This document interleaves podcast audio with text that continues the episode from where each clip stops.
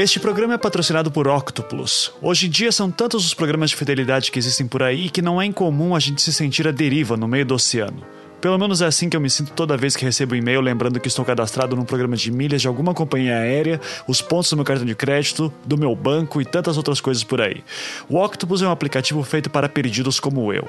Nele eu consigo concentrar em apenas um lugar todos os programas de fidelidade que eu participo e que eu nem lembrava, inclusive ele me lembra ficar atento ao meu saldo e principalmente quando os meus pontos expiram. Se quiser entender mais do que estou falando, puxe o aplicativo para o seu celular, cadastre suas contas e evite de perder a chance de fazer aquela viagem para o Nordeste Nordeste que tanto deseja, ou ainda aquela panela antiaderente que você namora há meses. São mais de 40 programas disponíveis na Octopus para que você possa manter o controle de tudo. Para mais informações, acesse octopus.com.br. Octopus é com K, ou seja, começa com OK, o que já é um bom começo.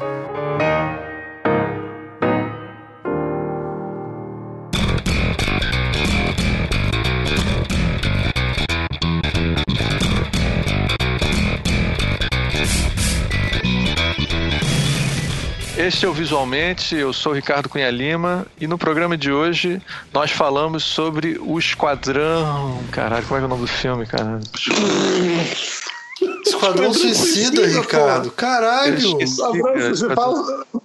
É o nome da Tem que anotar Esquadrão Suicida? Não, deixa, não vou cortar isso, não. Deixa isso aí. Não, fala aí.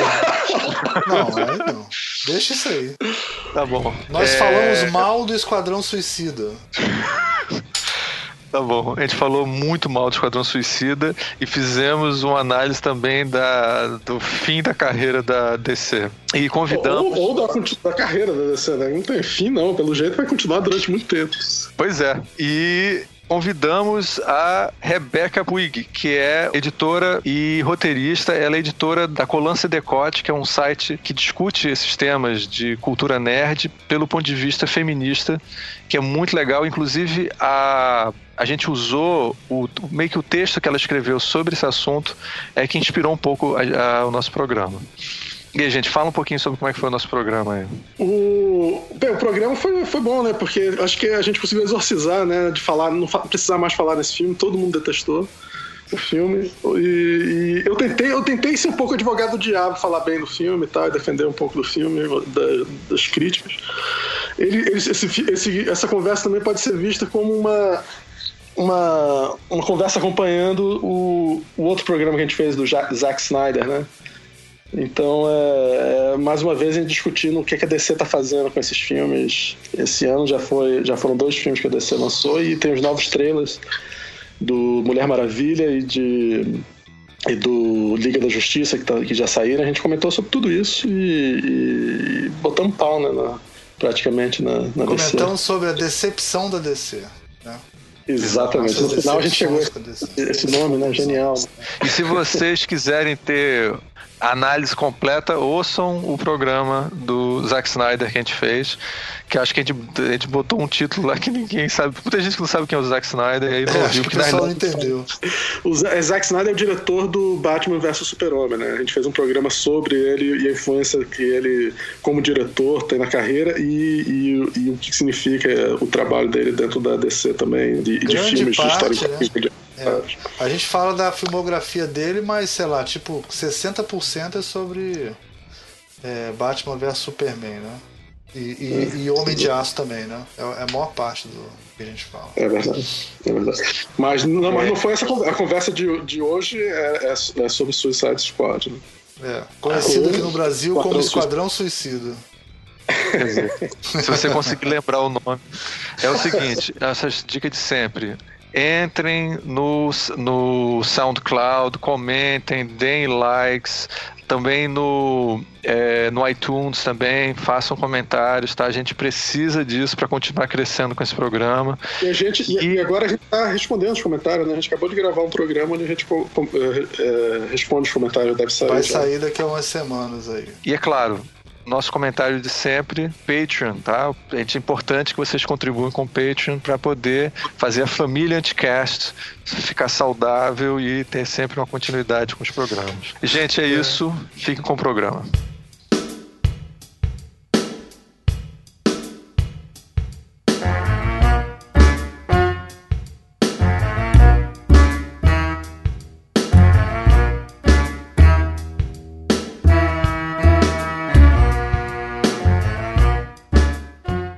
Esse é mais um Visualmente. Eu sou o Mirabô.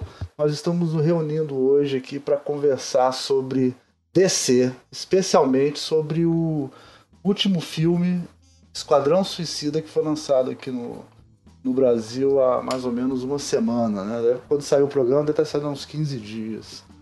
Eu estou aqui com o Ricardo Cunha Lima. Dá um oi aí, cara. Olá. Rebeca Puig. Olá. Tudo bem, Rebeca? Tudo certo. E com o Léo Cunha Lima, que é o nosso nosso é, cineasta de plantão. Tudo bem, Léo?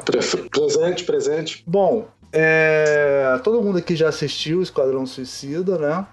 É... eu vou evitar um pouco da minha opinião sobre isso, porque eu estou num momento meio depressivo, então eu não estou querendo começar a falar sobre isso, né? Eu queria, antes de, de começar, que vocês dessem a opinião pessoal de cada um de vocês, como a Rebeca, que nossa representante do sexo feminino aqui, aqui a gente respeita muito, tem muito medo delas e queria pedir que ela começasse a falar alguma coisa, a falar a opinião dela, o que ela achou do programa, até falar que a gente começou a pensar nesse programa porque eu, a gente leu uma matéria dela, né, e achou muito legal. E aí resolveu até chamar para comentar sobre isso. E aí, Rebeca, o que, que você achou desse maravilhoso filme Esquadrão Suicida? Olha, é, é muito ruim, né? a versão resumida do que eu achei é, é é, o filme é uma bagunça. Teve, eu, tipo, eu assisti na cabine, eu dei graças a Deus que eu tava sozinha numa fileira, porque eu ri em momentos que eu tava me sentindo constrangida. de tão ruim que era, assim, mas é, eu não sei, acho que o, o filme inteiro é uma bagunça, né? Tipo, é, ele é um, uh, acho que ele é um bom exemplo do que é o universo do DC no cinema hoje, né? Uma bagunça de roteiro, de personagens, é uma opção equivocada pelo desenvolvimento de alguns personagens. É, acho que as únicas coisas boas que tem no filme, para mim particularmente, são a Viola Davis e o Will Sim. Smith. E isso porque a Viola Davis é a Viola Davis, ela é maravilhosa como atriz. e o Will Smith, ele tá no lugar que ele sempre tá bem, que é um filme de ação com comédia.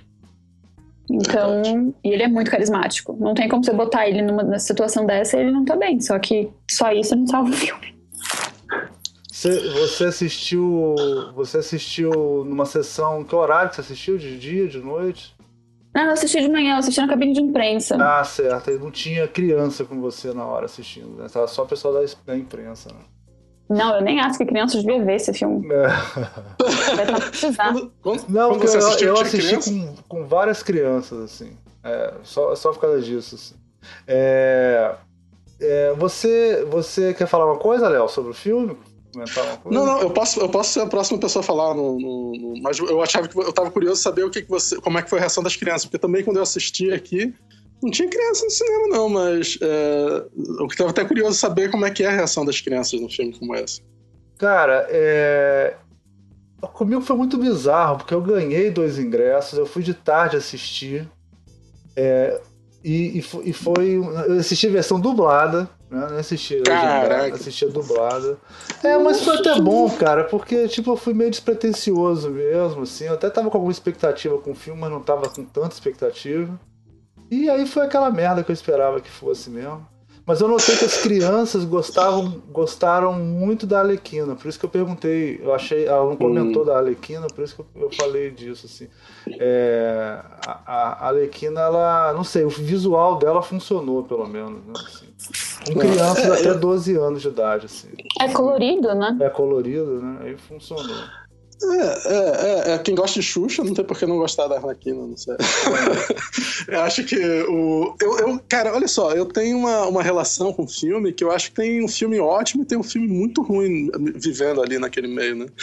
É, eu acho que muita coisa visual, inclusive as pessoas gostaram muito do trailer porque ele funciona, o visual da Arlequina, o visual do Joker, o visual das coisas, de modo geral, funciona muito bem no filme.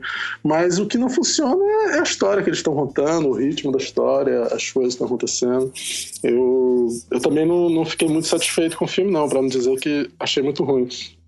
Eu, em momento algum, achei que o filme estava funcionando, sabe? Que é no começo do filme ele parece tá querendo mover rápido demais a história, introduz o background da Arlequina, introduz o background do, do Will Smith, mas não introduz nenhum dos outros personagens. Aí você fica, pô, por que que ele tudo bem, por que, eles introduziram tanto esses personagens e por que eles não introduziram os outros e tal? É, é eu vi uma, uma comentarista falando que o filme tinha como é que diz em inglês, too much exposition, é muita, muito background, muita exposição dos, do que, vai acontecer. Muita descrição do personagem. Muita descrição, ou muita descrição da história, na verdade, preparar a história. Né? O exposition é expor, expor, as coisas antes de começar a história em si. Ao mesmo tempo que tinha de mais, tinha de menos também. Uh, tem uma parte que ele dá exposição demais para certas coisas e não explica outros personagens deixa de, de, de dar exposição para vários personagens. Então o filme, o filme é um filme descompassado, parece que foi editado por uma galera que, que o interesse é outro, sabe? Que não é um interesse que a gente, como espectador, está é, interessado. Mas eu acho que, que, com certeza, o filme você assiste, você tem uma sensação que o filme é divertido, as pessoas têm, têm músicas divertidas, tem, tem ação. E você consegue imaginar uma, uma garota de 12 anos assistindo esse filme, uma, uma menina assistindo, se identificando com a Arlequina e com outras coisas. É isso, para mim, é, o mais problema de todos com esse filme. pois é. é verdade. Até a questão, a questão, ela é uma personagem completamente politicamente incorreta no sentido de, de como é que deveria mostrar uma mulher, né? Mas, mas é, é um filme que você imagina que as pessoas vão assistir, os jovens especialmente, vão assistir e se divertir. Ou as pessoas despretensiosamente assistindo vão achar divertido, vão sair do filme com a sensação de que viram uma coisa divertida. É, a minha sensação foi diferente, né? Mas eu também é, não, não sei se eu sou o público-alvo desses filmes. É bom quando o filme consegue ser bom independentemente dessas coisas. Né? Mas eu, eu queria entrar, na realidade, nessa conversa tentando de, defender um pouco o filme. Não, não sei se não, provavelmente não estou fazendo um bom trabalho, não. não, vou, não Vai ser difícil, boa sorte aí, Não, porque a gente fez um outro podcast, né, algum, algum tempo atrás, sobre o, o Zack Snyder. E eu e o Ricardo defendemos o Zack Snyder e defendemos o. o... Eu não entendo como vocês fizeram isso. pois é, tá vendo? Tudo é possível. Existem algumas pessoas que fazem isso. Tem umas três Exatamente. Pessoas. Exatamente, então a gente defendeu. Mas a minha, a minha questão em defender o Zack Snyder é que eu tinha uma. O Zack Snyder como. Não, peraí, vocês defenderam, mas vocês não acharam o filme maravilhoso, né? Dá um desconto, né? Vocês, vocês... É, não, achei o fi... não achei o filme maravilhoso, mas eu gosto do filme. É. Eu verdadeiramente gosto do filme. É, só deixar claro que. A gente, é, o filme que a gente está falando é o Batman vs Super-Homem. Né? Exatamente, que é o que o Zack Snyder foi o diretor. Mas o, o que, mas a questão de defender o Zack Snyder naquele filme era uma questão de como artista ele tem o direito de fazer uma visão dele do Batman ou da DC, como ele quiser, como artista. Então a gente defendeu ele como uma visão artística. Esse filme, o problema do filme não é a visão artística, na minha opinião, é um problema de, da, da, de como a indústria é, tá vendendo o, o, o, mundo, o universo, né? Como é que se diz? O universo. DC. O universo DC, né? Que aí é uma questão mais industrial, na minha opinião, do que uma questão necessariamente artística, né? E o filme peca exatamente por essas decisões. Então, é, é, é um pouco diferente da conversa do Zack Snyder, que a gente estava defendendo ele um pouco mais como o direito do diretor de fazer a sua visão. Né? Mas, anyway, eu acho que já, já, já entrei muito. E você, Ricardo, o que, que você achou do filme? Eu queria, antes de ouvir minha própria opinião, é, eu queria saber é, por que, que a Rebeca é, com mais detalhe, por, o que, que a Rebeca não gostou na Arlequina. Eu não gostei de nada, na verdade. a, a Arlequina nos quadrinhos, ela começou, na verdade, ela começou na série de televisão, né? Aquela série clássica da década de 90. E a origem dela foi contada num quadrinho, ainda em ligação com a série clássica, que chama Mad Love. É...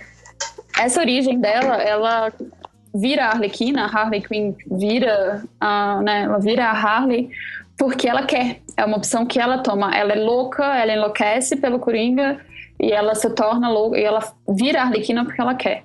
Nos 952, é, a origem dela, nos 952, o Coringa transforma ela na, na Arlequina. Joga é, ela na água. Né? Joga ela no, no, no poço. Isso. Uh, e hoje a gente tem nos quadrinhos uma Harley que, apesar do uniforme ainda ser muito sexualizado e isso ser um problema na hora que você está contando uma narrativa de quadrinhos, né? Você querer contar uma, uma, narrativa que seja legal e, e com uma história empoderadora, mas você ainda coloca ela de fio dental, é um problema. Só que ainda assim, hoje, a Harley nos quadrinhos, ela é uma personagem que ela se livrou do Coringa. Ela passou por um processo de empoderamento e de se dar conta que ela estava num relacionamento abusivo com o Coringa. Porque é isso que é o relacionamento dos dois. É um relacionamento abusivo.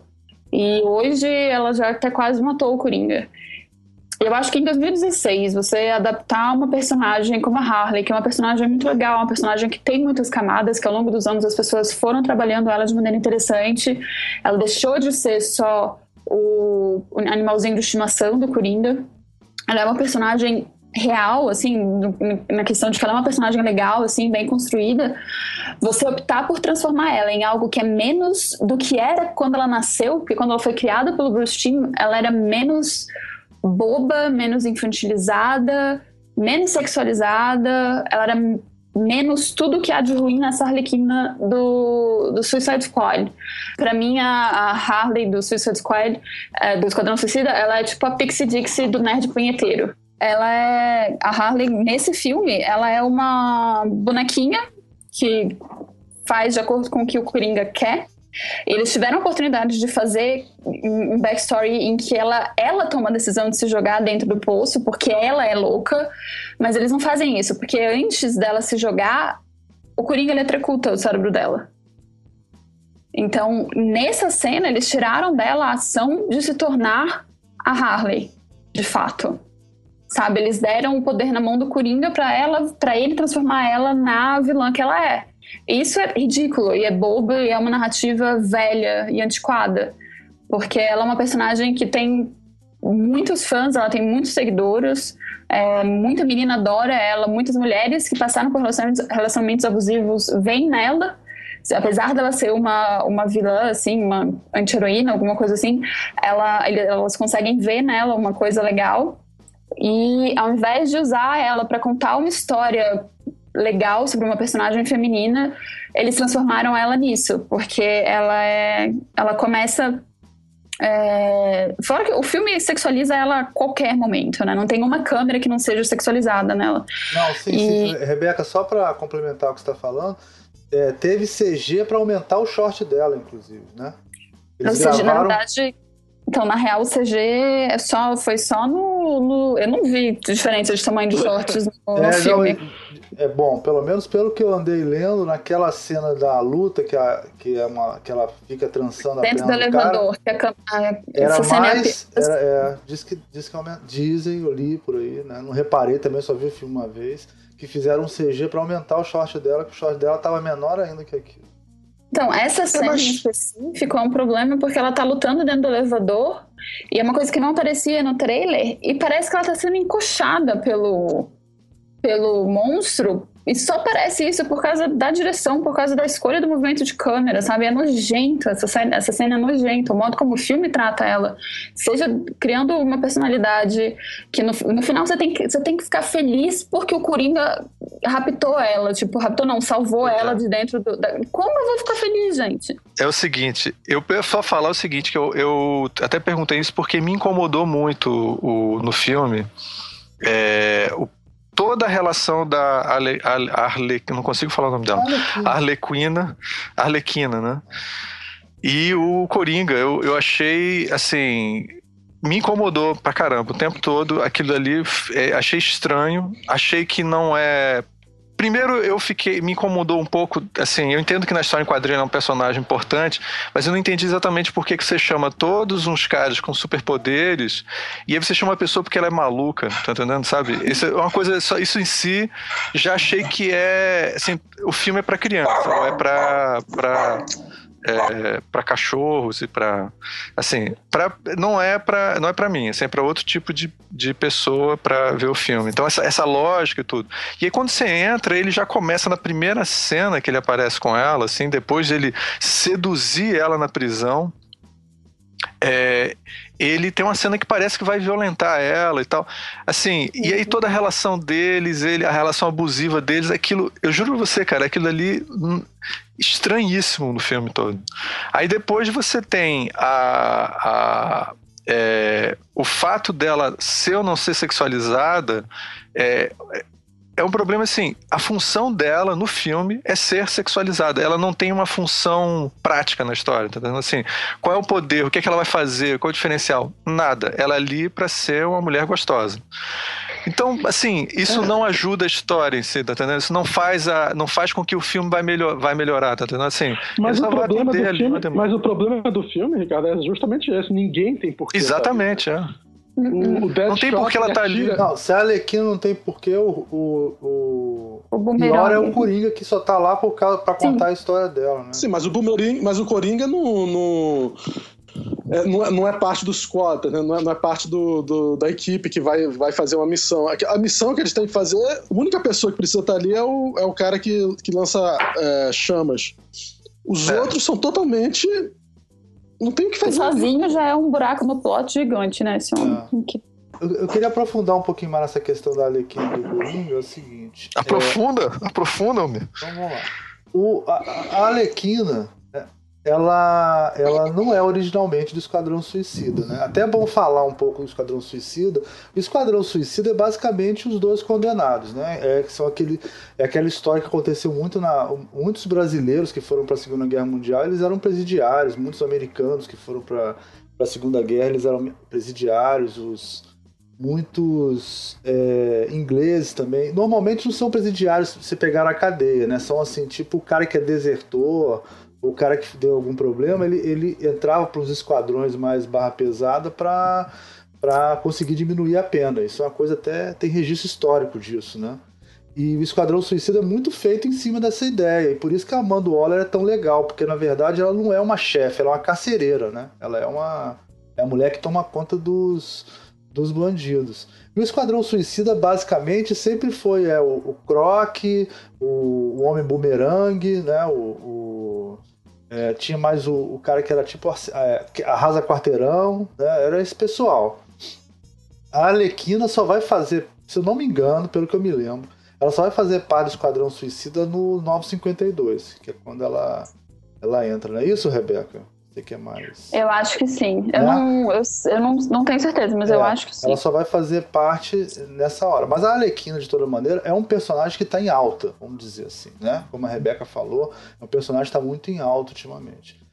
Recentemente, viu, Amir, teve uma, uma pesquisa da, da, da roupa de fantasia de Halloween mais usada e ela bateu todos os recordes, tá assim, todo alta, mundo. É, super, o ah. visual é, eu falei, eu tenho uma amiga que a gente falou que na próxima CCXP a gente vai fazer um, um drinking game de Harley. Toda vez que você enxergar uma Harley, você toma uma dose, você não vai durar 5 minutos no pé. Vai, não, com certeza. Bêbado, né? é, então, essa, esse lado do Esquadrão Suicida, né, dessa, essa descrição que eu dei é, anteriormente é o que faz é o que, dá, é o que daria uma liga nesse filme né teria que ser um filme de comando onde cada um tivesse uma, uma, uma função para cumprir uma missão no final então eu não acho que é um problema ali que não ter poderes desde que ela tivesse alguma missão para cumprir Exatamente. como ela não tem como ninguém tem missão nenhuma para cumprir direito, né? a não ser todo mundo ir junto é, é, é, tipo assim, vamos todo mundo junto e quando chegar no final a gente vai lutar contra o cara. Se tivessem pequenas missões, tava um filme legal. Esse para mim não é um problema grande. Em relação à relação dela com o Coringa, o que me causa muita estranheza é o seguinte: a Arlequina, ela, ela que vivia atrás do Coringa. No, no, começo, né? Quando ela apareceu, ela era um personagem que vivia atrás do Coringa. Né? Uhum. E, e, dessa vez, e, e, com o tempo, ela foi tendo mais autonomia. Então, realmente, essa última Arlequina é empoderada, né? Mas é, eu, não, eu não. Essa coisa da. Eu me lembro muito fortemente do Coringa obrigando ela, jogando ela no tanque. Eu não me lembrava dela tomando opção no começo disso, né? E que ela só ficava louca quando era jogada no tanque, inclusive. Ela não ficava louca antes, era o produto químico que deixava ela louca, mais ou menos que nem aconteceu com Coringa, né? Então eu até achei que ter um processo para ela ficar louca antes de jogar no tanque até também foi interessante. mas me causa um, essa coisa do, da relação amorosa entre os dois. O Coringa é um psicopata, entendeu? É, ele, ele, ela poderia ter uma relação empoderada em relação a ele, né? Mas sem ter essa coisa do Coringa também ir atrás dela, entendeu? Isso é uma coisa que ficou estranho. O Coringa é um personagem que ele não vai atrás de ninguém, ele é o Coringa, ele é um super louco terrorista, entendeu?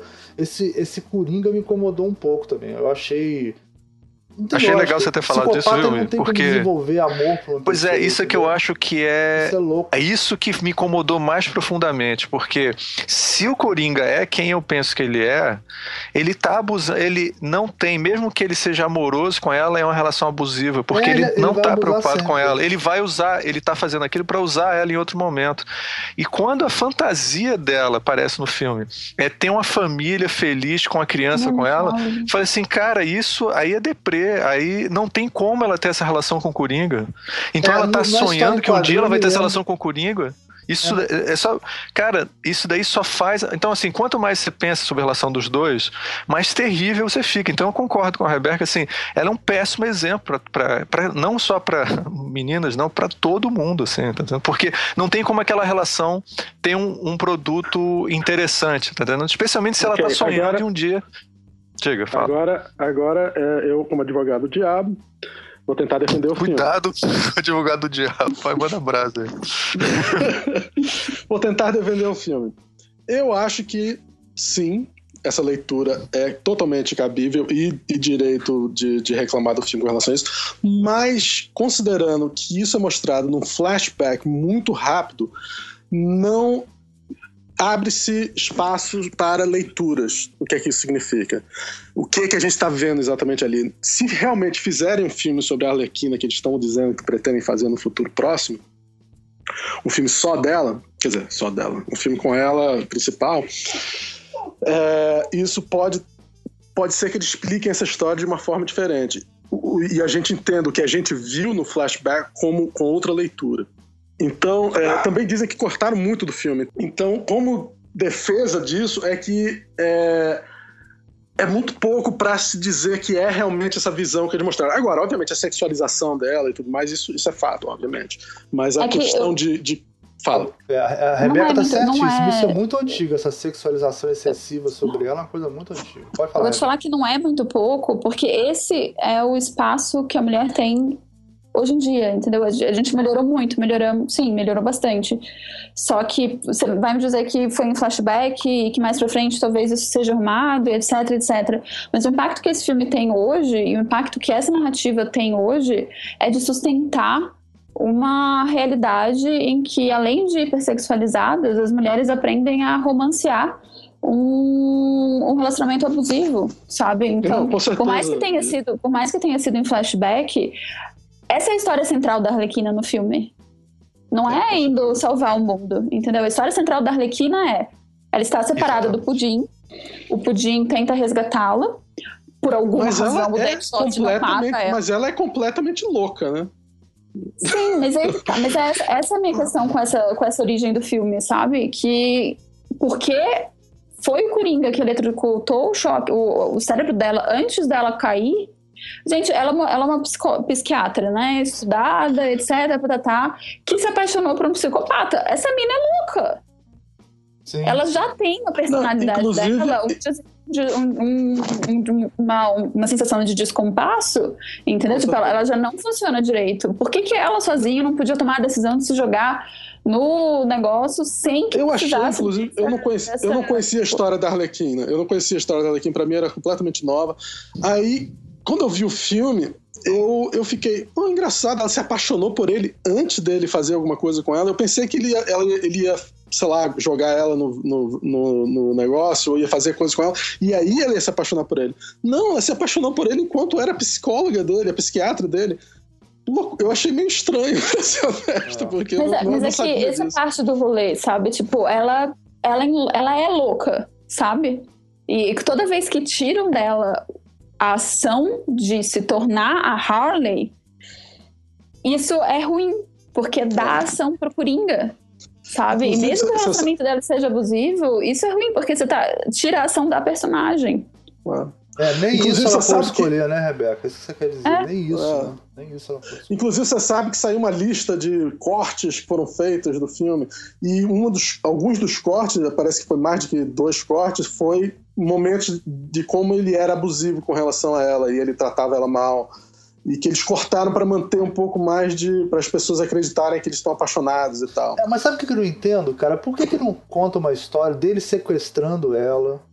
Não, primeiro, para que gastar o Coringa nesse filme? Isso é uma loucura, né? Você gastar um Coringa, Eu também achei esquisito. Um ícone, né? Só para ganhar um pouco mais de bilheteria, isso não tinha é pra agradar, pra agradar fanboy, tudo na DC é sobre isso, né? Pô, mas Nesses filmes da DC. Não agradou o fanboy, né? Sei lá. Não, mas é que, tipo, qualquer uma. Botar o Coringa nesse filme é único exclusivamente fanservice, porque é. não tem outra razão. E eu odiei o Coringa do George Lucas. Não, eu odiei também. Pra mim foi o pior Coringa de todos os tempos. Nunca, exist, nunca existirá um Coringa pior do que esse. Mas não vamos, não vamos entrar no Coringa ainda, não. Eu, vamos falar um pouquinho mais da Harley aqui, eu só pra, pra desenvolver um pouquinho mais isso. É... Mais? Não, só, só mais, um, mais uma coisinha só. Eu queria falar com a Rebeca aqui. É, Rebeca, mas a atuação da Robin foi bem interessante, né? Ela tem cara de Harlequina, ela tem todo physique de rolo de Harlequina, né? O problema é muito mais a maneira que foi feito, né? A atriz em si, ela tá no nível de atuação do, do Will Smith e da, e da, da Viola Davis, você não acha, não? Sim, a, a questão da Margot é a mesma coisa do Will Smith. Ela é super carismática, ela é uma boa atriz, ela é bonita, ela é carismática, visualmente ela faz sentido pra personagem, só que só isso não sustenta, sabe? É a mesma coisa, tipo, ela é ótima, só que a personagem dela que criaram para ela com a Harley é uma bosta. Então, de fato, ela provavelmente junto com o, a Viola e o Will Smith, elas são, ela é uma das melhores coisas do filme. Só que, diferente do Will Smith, diferente da Viola, a personagem dela é especialmente ruim para mim, entendeu? Eu, eu, acho, eu acho a Amanda Waller uma, a personagem dela é uma das coisas mais legais do filme, porque é um tipo de personagem feminina que é muito difícil de você ver. É, é uma... E o Will Smith sei lá, o Deadshot, ele tem umas inconsistências de personagem ao longo do filme que me incomodam, mas fora isso é o Will Smith sendo Will Smith. Verdade. Verdade. Fala, Ricardo, você ia falar. Cara, é, não, eu concordo totalmente. Eu acho que é, inclusive, a sensação de desperdício, cara, de talento é muito grande vendo esse filme, porque o Will Smith é exatamente isso que a Rebecca falou mesmo. Acho que ele é aquele cara que entra ali e, bicho, você compra ele fazendo qualquer papel, praticamente. Especialmente hoje em dia, que ele tá, ele tá melhorando cada vez mais como ator. Então, ele, cara, ele, o carisma dele é muito forte. Assim, é muito difícil ver um filme dele hoje, assim. No começo da carreira, mais ou menos, mas hoje em dia, é, e você não, não aceitar que aquilo ali é razoável. Mas o personagem dele é, cara, desculpa pro pessoal que curte, assim, não faz sentido nenhum. Aquela relação dele com a filha dele, o nível de motivação, aquilo ali é, é a base. É, antigamente a gente Eu acho que a única. A única coisa que faz sentido é Mas, mas é fraco dele. demais, Léo. É fraco mesmo para esse negócio. Não, não, não, explica muita coisa ali, Léo. Não explica. Explica bem, muito mal, precisa, cara. Muito... Mas não, aí que tá. É, é a única coisa que explica alguma coisa ali. Eu, eu, não, eu não Você vê como a situação aquilo, tá ruim, criticaria... tá ruim. Sim, tudo bem. Mas, mas é, você sabia, inclusive. Que... Fala. São os dois arcos que existem, né? É o arco do, dele, os três arcos, é o dele, o da Arlequina e do, do Diablo lá, né? São os três arcos que existem surpresa, no né? filme, né? eles existem. Pode ser ruins, mas estão lá, né? Com o, com o Deadshot, assim, eu, eu gosto do rolê da filha dele. Eu acho incrível que o problema da filha dele é que a mãe dele, a mãe dela tem um namorado ruim, e não o fato do Deadshot ser tipo um assassino de aluguel. Hum. Mas. é, assim. pra mim, o problema principal do Deadshot é que em momento nenhum, a, tipo, eles mostram o flashback da filha dele. Aí ele fala, ah, eu quero ver minha filha ele tenta comprar, a, da Amanda Waller, o direito da de ver a filha, né, na hora que ela escala ele pro Suicide Squad, etc. Só que aí na hora que a Amanda Waller diz, é, tá, eu te, eu te deixo solto com a sua filha se você matar a Harley. Aí ele fala, não, não vou matar a Harley, que eu conheci um dia atrás. Yeah. Aí você fala, mas cara, sua filha. Aí depois, quando ele vai pro final, quando eles decidem, por alguma razão, ir contra a, a, a magia, ele fala. Em momento nenhum ele fala. Bom, Achou que é melhor eu impedir ela, porque, sei lá, né, ela pode matar minha filha no final. Não, não fala isso. Não. Aí quando mostra, quando a magia faz o poder lá pra, pra mostrar o que, que ele mais quer, ele quer matar o Batman. Sim, sim, do viagem. É, isso, isso foi demais. Isso daí. Sabe, falta coerência. Total, total. Mas, ó, Rebeca, é, é, eu não fiquei isso, mais chateado isso. porque eu só não fiquei mais chateado porque no final do filme eu já tava puto com aquela merda, entendeu? Então quando apareceu isso, eu falei, ah, foda-se. Porque você não... citou aí, são os dois maiores, as coisas mais bizarras desse filme, tá?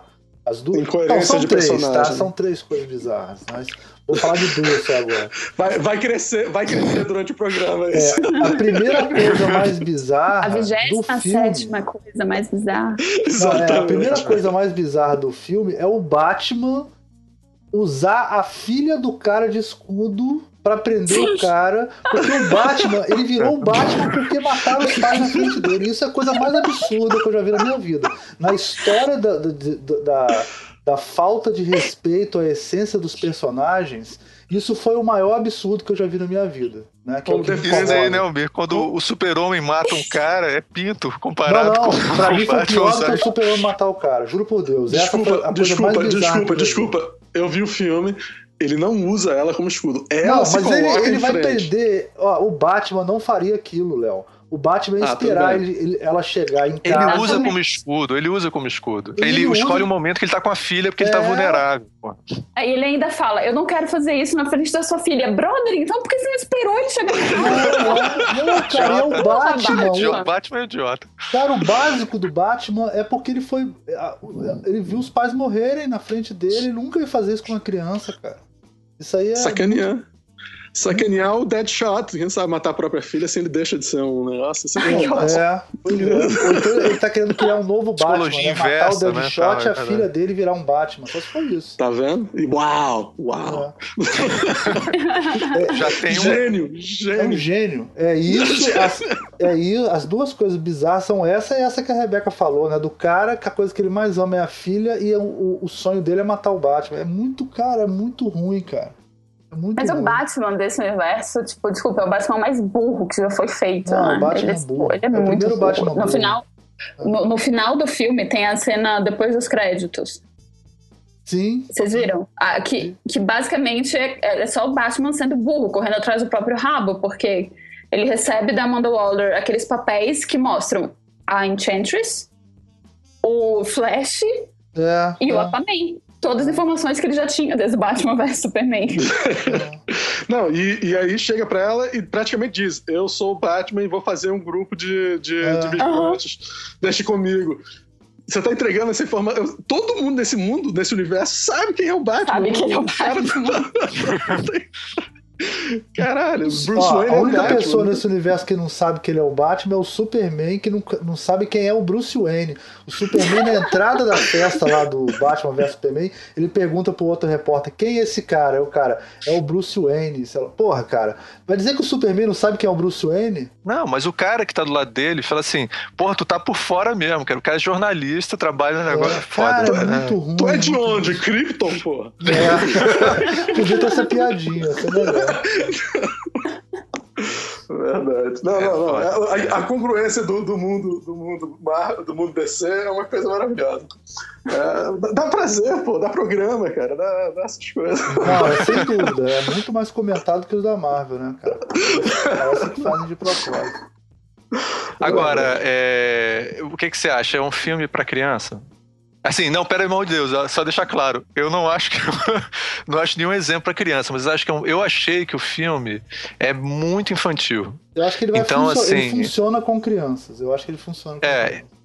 Mas será que eles não pensaram já nisso? Eu acho que o final dele parece o final dos Caça-Fantasmas, assim, tá entendendo? Assim, o primeiro Caça-Fantasma. Bem, o, é... o, o, vilão desse filme é a, a, a, o vilão do Caça-Fantasma, né? A mulher Cara, é do, é exatamente. passado. Só que é dançando Macarena. É, exatamente. É ela dançando Macarena. Não, não. E tem o, o, o, irmão dela é como se fosse aqueles dois monstros e tal. E eles têm que passar por eles pra chegar nela e tal. É, é a mesma coisa. Aí do nada você fica sabendo que o cara. Fala, fala, fala, Rebeca, desculpa. Não, desculpa, é que esse final do filme é, tipo, terrível. Na hora que o que o Diabo, de repente, olha só, ele também é um deus do outro mundo. Cara, ah, pelo amor de Deus, aquilo é, patético. Na hora que, nossa, na hora que ele Sorte. fala, eu não vou perder a minha nova família, eu falei, vocês não são uma família. não, mas aí, não, mais alguém acha que é um filme feito para criança de propósito, sim? Cara, eu acho, eu acho que é um filme que só funciona com criança, mas um momento que eles ficam querendo fugir, é, correr atrás do, de de humor tipo Deadpool e humor tipo Guardians of the Galaxy, né? Guardiões da Galáxia. É, humor Marvel, né? Aquele piadinha Marvel, né? É, não sei se só Marvel, é um pouco. É, o, o, o, Guardiões da Galáxia, especialmente, que é algumas coisas que eles fizeram, especialmente com a música nesse filme, é, eu vi aqui, as pessoas gostam do Guardiões da Galáxia de uma forma absurda, assim. Eu, eu gosto do filme, mas não, não, sou tão fanático por ele, assim, não. É, e, e, o fato de tocar a música do Queen, negócio, as pessoas já esqueceram do filme, ficam felizes com isso. Eu não sei se é simplesmente com relação à criança, é uma certa mentalidade de um, de um certo público que, que, que tá querendo se divertir simplesmente e, e pronto, não sei, é, é difícil falar disso, cara, porque é, teria que fazer uma análise do que está acontecendo em Hollywood no momento e o que, que as pessoas estão vendo, né? Porque eu vejo galera assistindo filme. É, tem, um, tem um amigo meu que gosta de videogame, então ele assiste videogame. Tem jogos que ele não joga, mas ele assiste a, a, a narrativa do videogame toda. Aí ele pega no YouTube e fica assistindo aquilo. E, e ele prefere ver isso do que um filme, tá entendendo? E, só que aquilo é um péssimo filme, é um filme tipo inassistível. E é meio assim que eu vejo, assim, às vezes, esses, esses filmes, tipo, de, de, de super-herói, que as pessoas estão querendo ver aquela cena, aquele negócio. Se a história liga uma cena a outra, o desenvolvimento do personagem, eles não estão nem aí, cara. O que, você acha, ah, Rebeca? Que você, você achou o filme infantil? Eu acho assim, tem, tem toda aquela conversa de que o filme foi reeditado depois do, do fracasso, aspas, do Batman vs Superman, né? Porque um dos problemas que foi apontado no Batman vs Superman é que ele se leva a sério demais. E o primeiro trailer do Esquadrão Suicida era muito mais sombrio do que o filme é, né? Sim. E então, por exemplo, eu não acho o David Ayer um diretor maravilhoso, mas os roteiros dele normalmente fazem um pouco mais de sentido. Então, para mim dá para ver que tem ali uma mãozinha do estúdio tentando deixar tudo mais engraçado e mais leve. E esse é um dos principais problemas do filme. Que o filme, ele é, assim como eu senti isso do, do Batman vs Superman também, ele, ele é um filme de momentos, sabe? Tipo, é como se as pessoas estivessem editando ou escrevendo, filmando, falassem: ah, nossa, ia ser muito legal se a gente tivesse uma cena de três minutos do Deadshot em cima de um carro, atirando e matando todo mundo, enquanto as pessoas olham impressionadas. Ah, então vamos colocar isso. Aí colocaram. Claro. Aí, ah, ia ser muito legal uma cena em que a Harley faz isso dentro do elevador e mata o cara. Aí colocaram. Aí no meio desses Não. grandes momentos, eles colocam, jogam um pouco de história. Sabe? É, o, problema, o, pro, o, problema de filme de ação, exatamente de filme de ação moderno, é exatamente isso, né? São as cenas de ação que não têm consequências. Que uhum. só existem para ter aquela, uma cena legal de ação. Só que uma cena, um bom roteiro, a cena pode ser legal de ação, mas tem que ter consequências, tem que ter motivo, tem que mover a história pra frente. Pra isso. Exatamente. E outros filmes, né, que existem. Não, infelizmente existem bons filmes de ação. Uhum. Infelizmente existem bons filmes de ação. E você, nesse filme, eu me lembra, quando eu vi no, no trailer, aparecia um helicóptero caindo, os caralho. Aí quando eu fui ver no filme, o helicóptero cai, qual a consequência daquilo? Nada. Não, não, não sei nem por que ele caiu, porque eu não, vi, eu não vi nem uma, uma artilharia antiaérea para tirar aqui naquele helicóptero, não vi nada. Eu, aí tudo bem, aí, era só uma cena legal do helicóptero caindo, agora eles estão andando. Eu não entendi. É... Agora, você mas é falou sobre. A gente também não sabe quais são os poderes da Enchantress, né? Tem isso, Ela é tipo onipotente mas... e onipresente, então foda-se. É. É, então qualquer não, coisa outra, pode acontecer. Isso, outra, isso é outra coisa que me incomoda, não é só nesse filme, mas eu, eu não vou me lembrar agora dos filmes, mas se eu tenho que prestar atenção nos filmes, assim, você agora não pode ter mais um vilão é, você tem que ter, por exemplo, o Lex Luthor no, no primeiro Super-Homem dos anos 80, o Lex Luthor era o vilão. Agora o Lex Luthor construiu um monstro invencível para matar os caras. Quer dizer, é, o, o, tudo agora é absurdamente poderoso e não faz sentido as pessoas conseguirem destruir o monstro, porque aquele monstro é indestrutível. Não tem como você destruir aquela mulher. É, é, eu, não, eu não entendi bem por que, eles conseguiram que tem, destruir é só ela. você jogar uma bomba. Bomba destrói magia. Exatamente. Todo mundo sabe disso. Por que, que mandou, um, um mandou uma uma, uma, um, um, esquadrão e não botar uma bomba atômica logo naquele lugar? De repente, né? É, não era um lugar Nossa. meio deserto tal. Se fosse na década de 50, assim que eles teriam resolvido o negócio, aí teria nascido um monstro Não, eu ia falar o seguinte, que eu não sou muito. Eu, eu não sou muito uma. Eu, quer dizer, eu sou mais decenalta que Marvete. Assim. Mas a Marvel, você tem que dar o braço a torcer que as escalas da Marvel são muito mais bem resolvidas. Tipo assim, as escalas de força dos personagens são bem claras sabe? Então a Marvel ela tem, sei lá, tem a escala de força que, que eu falo que sempre que é o, o herói que morre com a paulada na cabeça, né? O Demolidor é fodão, mas você dá uma, uma, pegar um taco de beisebol e tacar na cabeça dele, ele morre, né? Uhum. Ah, ele tem uma, tem uma escala bem resolvida. O Homem-Aranha é muito forte, né? O Surfista Prateado é foda pra caralho. O Hulk é muito mais foda ainda. Quer dizer, tem uma escala que você vê claramente a diferença dos personagens e é meio que calibrado isso, sabe? Assim, a, uhum. as, as, histórias são calibradas, né? No de, na DC, cara, ele, a, varia muito a, o poder dos personagens de, um, de, um, de uma história para outra, né? Cara, e fica muito doido isso na DC, porque você vê. O Esquadrão Suicida era pra estar. Tá, aquilo que a magia fez no começo, que era roubar os, os planos do Iraque, se a história fosse Não é do, do Iraque, esquadrão é do Irã, né? Do Irã. É, Tudo bem. o Estado Islâmico, vamos botar o Estado Islâmico. se a missão do, do Esquadrão Suicida fosse lá no Irã, pegar esses planos, ia ser um filme do caralho.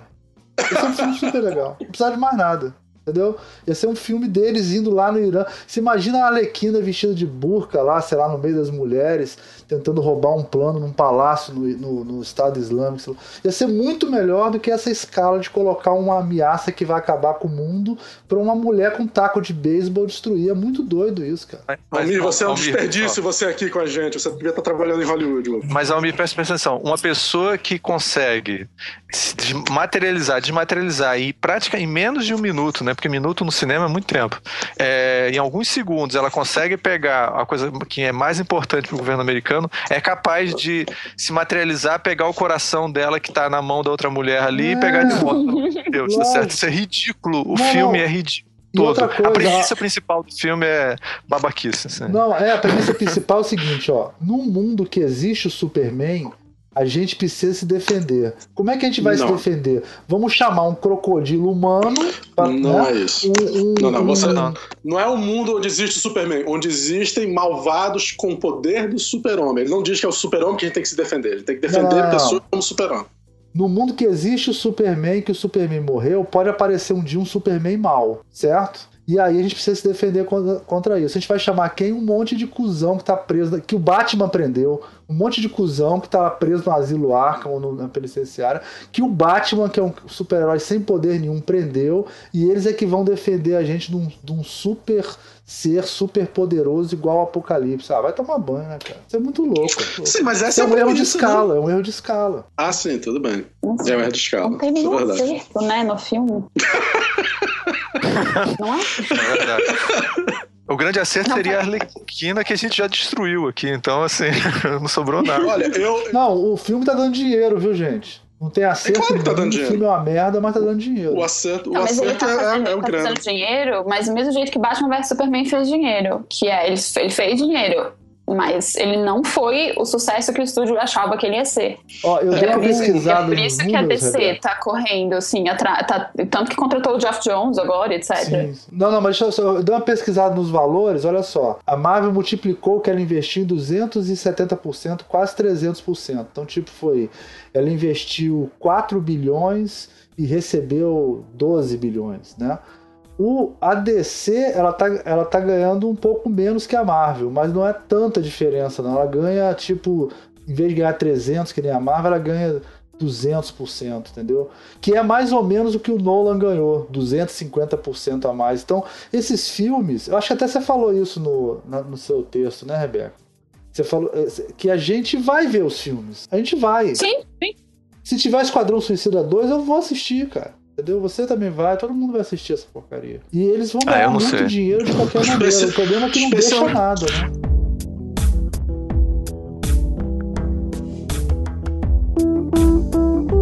Falar que isso é uma matemática que não, não funciona muito, eu acho. É, é. Essa coisa de tipo.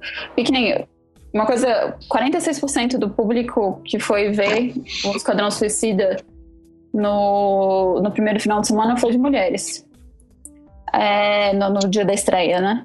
Esse número cai. Claro. E, e, é uma coisa que eu sempre, eu sempre falo, por exemplo, a primeira vez que a gente teve um número desses, pelo menos que foi registrado, assim, que se falou sobre isso, foi no Guardiões da Galáxia, que é um filme que tem duas personagens femininas. E que apesar de ter alguns momentos em que a Gamorra é, é sexualizada, assim, o filme optou por não ir nesse caminho. E ganhou muito. Eu vejo muita mina que gosta de Esquadrão Suicida. Eu mesmo não conhecia a personagem direito e fui atrás. Eu gosto muito da, da, da irmã dela também, que eu esqueci o nome agora, apesar de gostar muito. Não, você tá falando Guardião é... da Galáxia, né? Guardiões da Galáxia, Galáxia, isso. Eu tô fazendo, tipo, aí você tem aqui, você tem a Harley e muita mulher gosta da Harley, só que ao mesmo tempo eu vejo muitas meninas que gostam da Harley criticando essa sexualização também. Sabe? Então eu acho que apesar de que sexualização vai funcionar pro cara, sabe? Mas aí você tá fechando o seu público pro garoto punheteiro.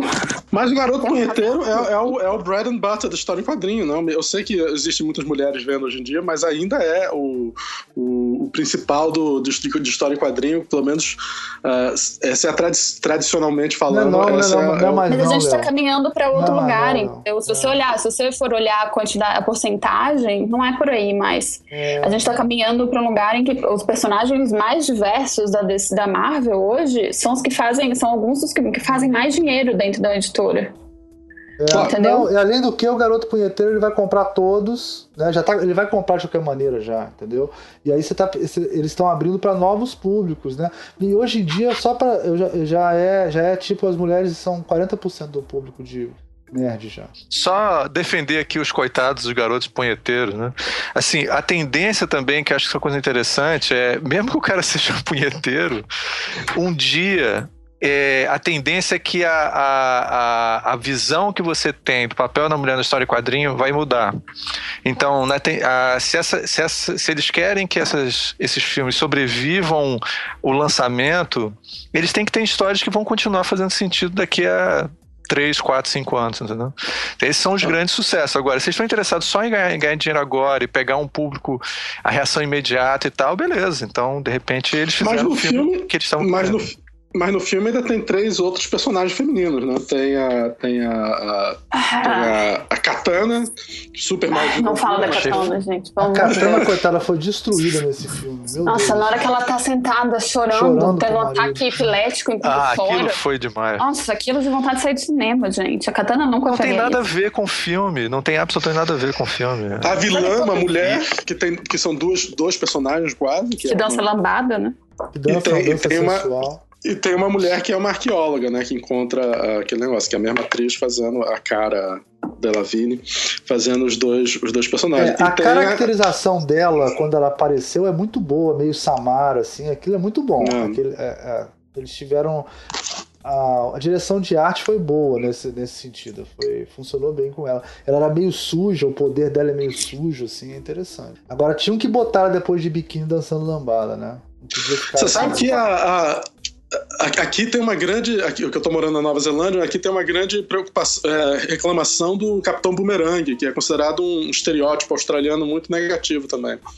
Nossa, é o pior sotaque que eu já vi na minha vida. Nem sei, nem sei se aquele cara é australiano, mas a primeira vez ele que ele, é abre australiano. a ele é australiano, eu falei, ele é australiano. Gente, nossa, mas ele, ele é australiano. Muito aquele sotaque, mas aquilo ali é verdade. Ele, ele, tem um sotaque forte, mas ele é australiano de verdade, é um ator australiano.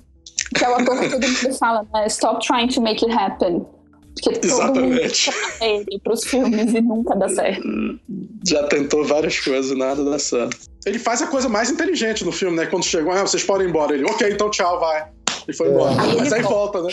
Mas aí volta, obviamente, né? Nem inteligente. Fora que, tipo, a única explicação pra ele chamar bumerangue é porque ele tem um bumerangue que, vejam só, também é com, é, tem um controle remoto? Não, a única coisa interessante que ele tem é que ele gosta de, é, de como é que é, unicórnios rosas. Quer dizer, a única coisa que tem do personagem assim e que é totalmente gratuito. O cara gosta, guarda dentro do bolso, sempre tem. Aquilo não tem nada a ver com nada, assim, entendeu?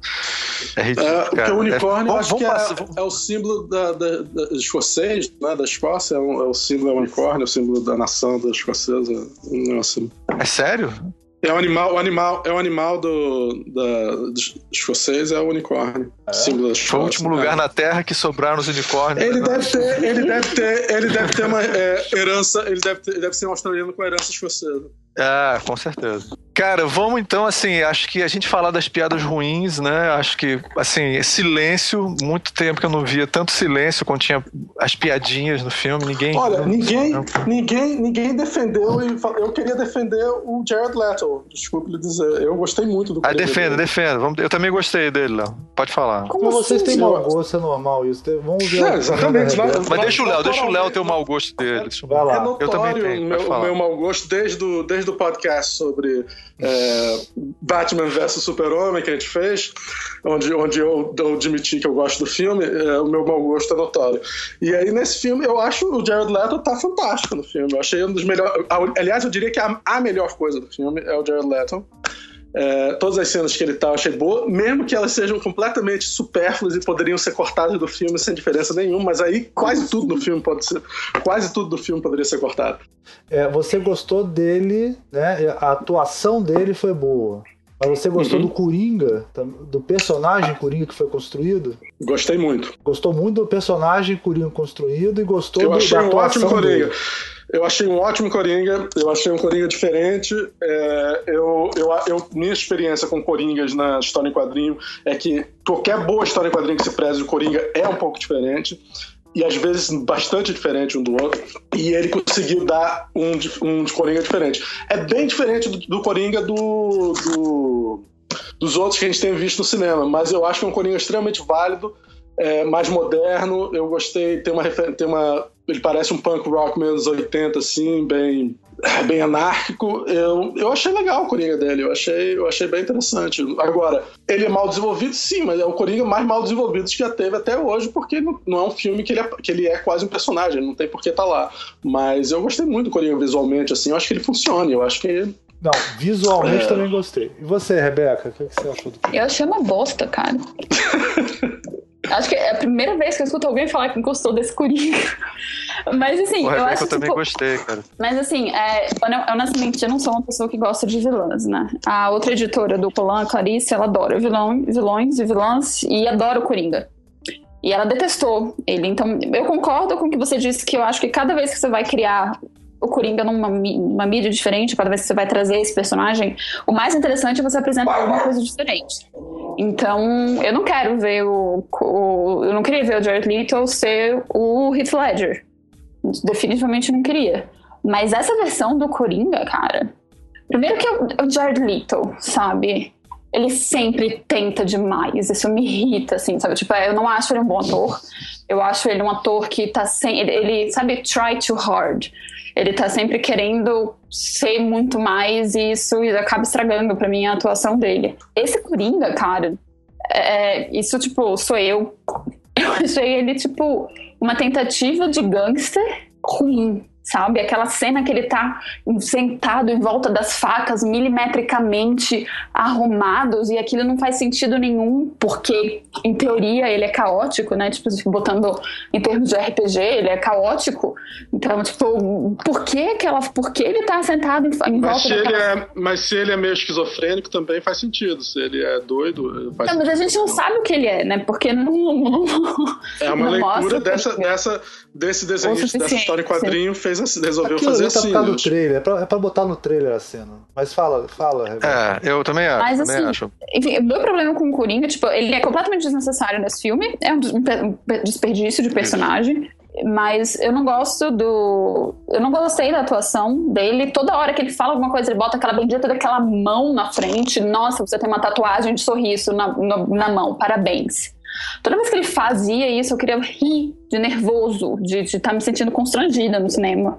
Porque era só muito falso, sabe? Eu sou absolutamente aberta para um Coringa diferente, que fosse extremamente diferente do, do Jared Leto, que fosse extremamente diferente do, do Jack Nicholson, mas para mim não funcionou. Aqueles dentes de ouro aquilo para mim aquilo me lembrar me fazia me remetia a, a como se fosse um coringa meio rapper do, dos americanos só que é o Jared Leto sabe? Então tipo eu não sei pra mim é quase que se o coringa realmente existisse ele talvez fosse mais que o Jared Leto assim porque seria mais decepcionante como é, as referências dele do que do que a gente de repente gostaria. Mas o, o, os dentes de, de ouro dele porque o Batman provavelmente acabou com toda a arcada frontal dele, total. Com então, mas esse é um dos problemas do filme. E é um problema do, de todos do, dos outros filmes da DC também. Ele, a, o filme espera que a gente é, assuma muitas coisas que ele não nos diz. Eu não acho isso ruim, não, sabia? Nossa, eu, acho, não. Eu acho que isso, não, isso o tempo feito todo é insuportável. de uma maneira. É, não, isso feito de uma maneira. Existe um limite, existe os limites, mas, mas em teoria eu não acho necessariamente passa, ruim. Não, em teoria eu também não acho ruim. Tipo, beleza, você tá ali mantendo uma narrativa interessante. Só que eles fazem isso o tempo inteiro. É, e um dos problemas é, é, nesse caso, é o Coringa, sabe? Tem todo aquele flashback dele com a Harley e Tá, mas vocês não me falaram nada sobre esse personagem. E não é o mesmo personagem, por exemplo, do, do Heath Ledger no, no Dark Knight, que parte não, do rolê do personagem é você não saber, entendeu? Isso, é muito mais bem feito, não tem nem comparação. Então, essa é. é a questão. Não, não, não, pelo amor de Deus, assim, só, só uma coisa, a gente não. É, desculpa interromper, Rebeca. Não dá para comparar esse, qualquer Coringa, nem o Coringa, desculpa, do Jack Nicholson, com o Coringa do, é, do Dark Knight, que é um dos melhores personagens de história em quadrinho em todos os tempos. Assim, aquele Coringa que ele montou é uma obra-prima. O cara depois morreu porque Você foi conhece, demais, sabe como é que é? Vocês, vocês conhecem a, a teoria de conspiração sobre esse Coringa? Que tem? Que ele, não, na não. realidade, é o, o Robin se transforma no Coringa. Ah, sim, já, é o James. Por isso que é Mr. J, né? O, o, não, é o seguinte, é o Jason Todd, né? É o Jason Todd. Ah, meu Deus. A teoria é o seguinte, por isso que a Arlequina chama ele de Mr. J, porque é J de Jason, entendeu? Então, não é o Coringa original, é o Coringa Jason Todd, que, mas o Coringa, o Jason Todd, ele assume o capuz vermelho para se vingar do Coringa, né?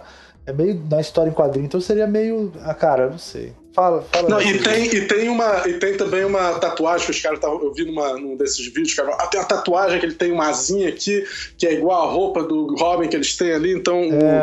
o, o, na verdade ele seria o Robin e tal. Ele não sei se isso é verdade. É, eu já ouvi essa teoria também. É. Ah, não sei, eu acho que se for isso é pior do que eu imaginava, cara. Ou eu acho que não sei, o meu problema é eu não achei a atuação do Jared Leto boa. Eu já tava comprando, eu, já, eu sabia que ia ser ruim. Desde que ele começou, tipo, ai, porque ele mandou Ratinho. rato morto para as pessoas. Ai, gente, pelo amor de Deus, sabe? Isso não é ser ator, isso é ser babaca. Você não precisa mandar rato morto para as pessoas para fazer Cara, uma mas, mas, atuação legal. Pra, mas para conseguir ser mais foda do que o do que o Heath Ledger, né, que se matou, porra. Pra, ele se matou depois final, né? Esse cara tinha que fazer alguma coisa. Pô. Desculpa, piada fora, fora, fora assim, é, eu não sei, se ele, tá, eu não sei se, se, ele se importa tanto com esse filme assim de direto, não. Mas... É, teria que não, mas, ó... se matar depois do filme. Acho é. que ele tá esperando a é. parte 2 e 3. E você, Ricardo, o que, é que você achou do Coringa? Eu não vou, eu não vou desenvolver muito não, porque acho que a gente já desenvolve. Já eu quero detonou muito. Desenvolve é que eu quero desenvolver sobre Tá, então é o seguinte, eu acho que ele é, é eu concordo com o Léo, eu acho que ele o, eu acho que ele fez um bom trabalho. O, agora esqueci o nome, o Como é que é o nome dele, o cara? O Jared, Jared, é, o Lito. O Lito, ele fez, acho que ele fez um bom trabalho. Eu não acho ele um, um mau ator. Eu concordo que ele é um overachiever, como se diz em inglês, né? Um cara que tenta muito, se esforça, quer dar uma de Robert De Niro o tempo todo e tal, de realmente é, sofrer pelo papel e tudo. Mas, cara, é, muitos atores dedicados fazem isso, então é, eu, tudo bem. É, eu acho que é um personagem interessante, eu acho que o Léo tá certo, assim, não é fácil você pegar um grande Coringa, Coringa que superou o Coringa do Jack Nicholson, tá?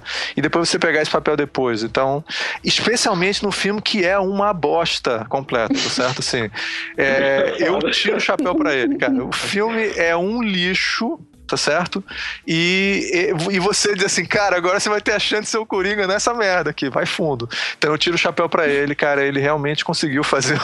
Eu ia ficar deprimidão, chateado com isso. Então eu acho que ele fala isso. Além disso, eu acho interessante essa coisa do visual dele. E, cara, em última instância, o visual, para um filme que não tem história, é muita coisa, tá? Assim, é. eu, como desenhista e tudo, eu, e, e cara, é, é muito importante. Então, eu acho que o visual dele é interessante. Vocês podem, assim, e outra coisa, só para você entender, viu, Roberto, em relação eu e o Léo, a gente não é muito ligado com as questões canônicas dos quadrinhos, tá? Por isso que a gente gostou dos filmes, do, o, do filme do Super-Homem, porque no fundo a gente aceitou muita coisa que é considerada inconsistente com o Batman. Pra gente não é tanto problema isso, né? É, mas eu entendo sentido, como é importante.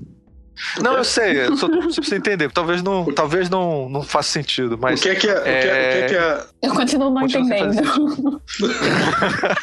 eu sei, eu entendo.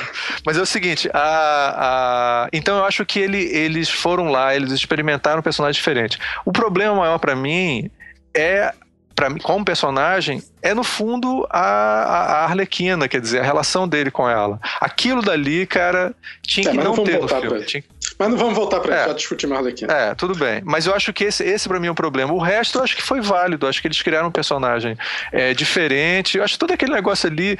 Agora, discutir consistência nesse filme, para mim, é difícil. Porque nada é especialmente consistente. E muitos dos problemas do filme, claro que refletem sobre o Coringa. Eu acho que seria mais interessante para avaliar melhor ele, ver um outro filme com esse Coringa. E talvez ah, sim, ver como é que ele iria sobreviver. Melhor, com certeza, é, não a DC tá ganhando dinheiro com isso, Ricardo. Você vê, põe o filme e você fala assim, ó, a versão estendida vai ser muito melhor. Aí você lança o Esquadrão Suicida, você Aliás, fala, Esquadrão vamos, Suicida pode falar isso. vai ser muito melhor. É assim que a DC tá ganhando dinheiro. O Coringa, ele é um personagem marginal, certo? Ele é a margem da sociedade. Todo mundo concorda com isso? É a essência do, do, personagem é ser isso. Ele tem que ser a margem da sociedade. Mas ele não pode ser só a margem da sociedade é, é, civil normal, ele é a margem da sociedade em geral, ele é um solitário, entendeu? Nas origens dele, tem, tem basicamente duas origens do Coringa, né, nas histórias. A primeira, ele é um cara muito bonito, que aí fica feio e enlouquece porque fica feio, que foi o caminho que o Jack Nicholson fez e funcionou bem no filme do, é a história do Deadpool também, né? Exatamente, um cara vaidoso e por causa da vaidade ele enlouquece, né? Quando acontece aquele acidente, que ele tá fantasiado de capuz Só que dizer que o Jack Nicholson é um homem muito bonito é estranho. Olha só, o Jack Nicholson começou como meio galã, cara. Não é, ele não é. Não, não, nunca foi, não, nunca foi. Nunca não, foi, ele não é um cara foi. muito bonito, cara, mas, mas ele não é ele, é, ele sempre faz o papel de um homem charmoso em vários filmes. E no filme do Tim Burton ele faz o papel de um cara bonito que fica feio. Ele faz isso no filme. Essa é uma, é uma, das, é uma das origens tradicionais do Coringa, né? E outra origem tradicional do Coringa é que ele é um, um comediante ruim, né? E que acaba se envolvendo com bandidos e tal, e aí tem a mesma coisa, a mesma história para salvar a família e tal, e enlouquece.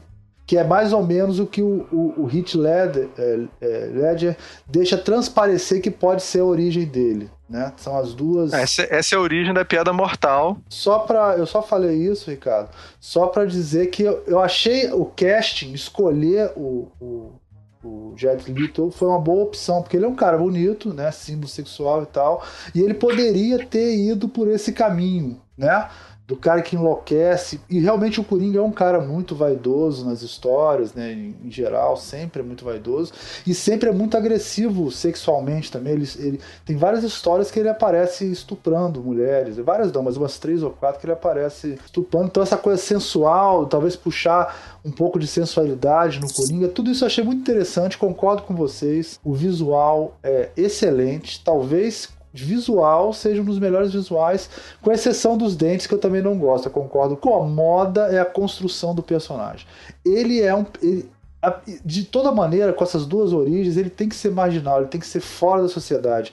E esse Coringa é um Coringa que usa, é, que estava comemorando dentro de, um, de, uma, de uma sala VIP de um hotel, entendeu? Junto com várias outras pessoas, com a namorada dançando na pista de dança. Ele pega um carro protótipo rosa para andar no meio das coisas. É um Coringa meio materialista. O Coringa não pode ser materialista, entendeu?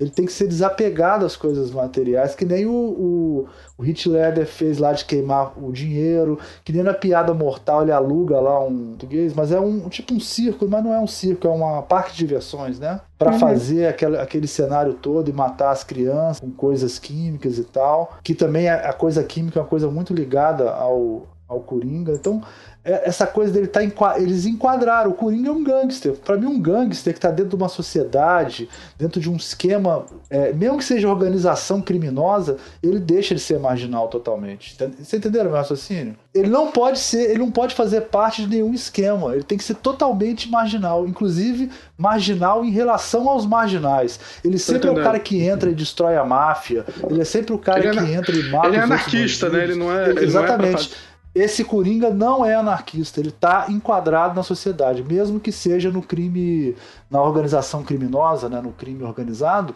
ele está enquadrado. Então, se é um Coringa domesticado, é uma merda.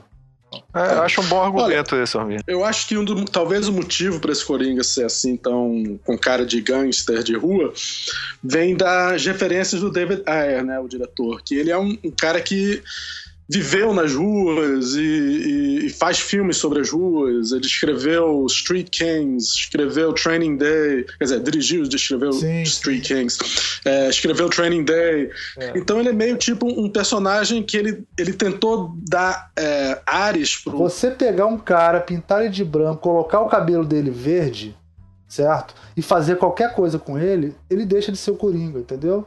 Não é só pintar ele de branco e colocar o cabelo verde. É isso que ele, pra mim é faz, ele, não só, ele não só faz isso, ele, ele, age como um louco, ele faz várias coisas que não é exatamente normal. De fato, há inconsistências ali. Se você pensar que ele está desligado. Se você pensar numa história maior, é, não essa história desse filme, gente. A história desse filme não dá para avaliar se o Coringa é bom ou não, eu acho. Agora, talvez uma é história maior. Você você defendeu o cara falando de um filme que não existe, mas, mas também, é, também falar demais mal desse Coringa, baseado nesse filme. É, é por causa desse filme eu acho difícil de avaliar, assim, porque ele é todo errado. A relação dele com a menina, tudo não faz sentido. Então, assim, é, Agora, se tivesse uma história maior e, e, esse personagem funcionasse, de quem sabe? Vamos dar uma, acho que teria que dar uma chance para ver esse Coringa Não, num, concordo. O próximo vai ser mais muito interessante. Melhor, o próximo vai ser melhor. Concordo, vamos dar uma tá chance. Tá Bom, a gente falou muito disso o tempo todo, que essa questão do filme ter. Existe uma lenda que esse filme tem sete versões, né? Existe uma lenda. É, sete cortes foram feitos. Sete cortes diferentes, né? É, e tem basicamente dois cortes importantes. Tem o Director's Cut, que o diretor, o David Ayer, disse que é tipo uma, uma versão anárquica, um punk rock, filme de arte anárquico, que é a versão dele. Aí depois tem a versão que foi feita pelo galera que fez os, os trailers do filme. Os trailers fizeram o maior sucesso, aí os produtores disseram: não, porra, vamos dar para esse pessoal que fez os trailers editarem o filme. E aí partir dessa versão, que se deu muito bem, eles fizeram um teste na, com o público, o público gostou muito mais da versão do galera do, que edita trailer.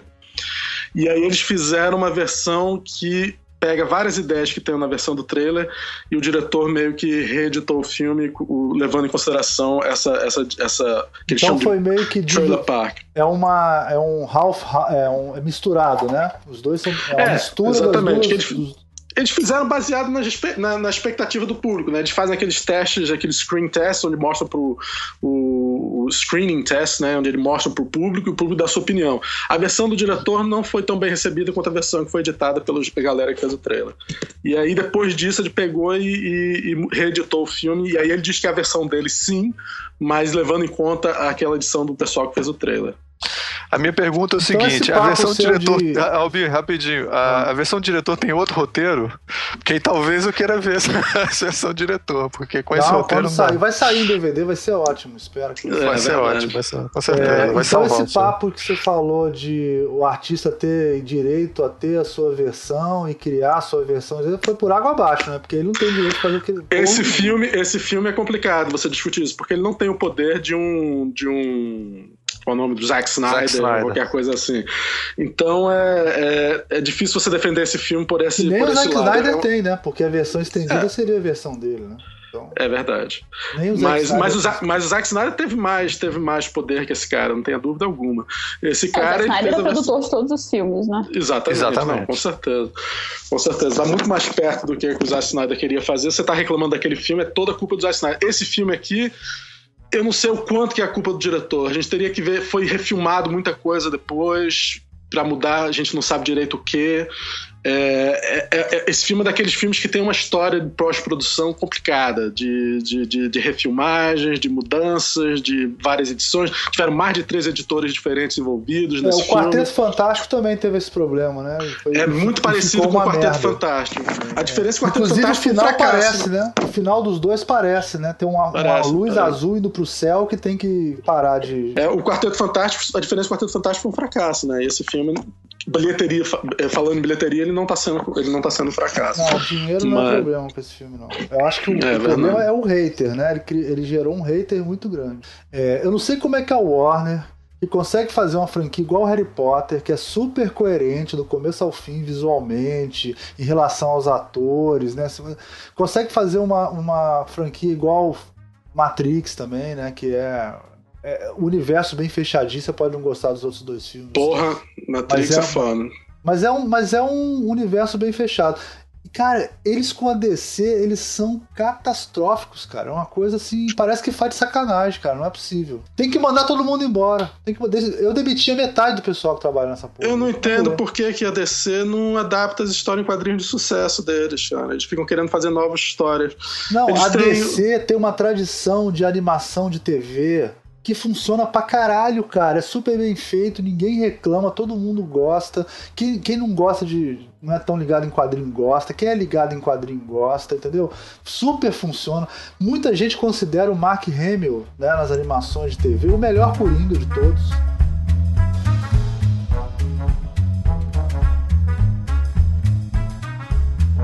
Bom, então vamos entrar agora numa parte para a gente analisar mais essa questão de DC e Marvel nessa relação, por que, que a DC não está dando tão certo. Eu queria começar falando que eu não consigo entender como é que a Warner, olha como é que eu tô sendo original, hein? como é que a Warner uma, uma uma, uma, um estúdio que já fez Matrix, que já fez Harry Potter, que são universos bem fechados, que calculou a idade dos caras, se os caras iam ficar altos ou não para conseguir evoluir o universo Harry Potter, entendeu? Que fez o Matrix, que tem um universo bem amarradinho, que consegue manter a história visualmente, né, o roteiro é, é, coeso. E eles só fazem merda com a DC, cara. Eles não acertam nada. Eu, eu tenho uma opinião que eu acho que é uma coisa de organograma, né?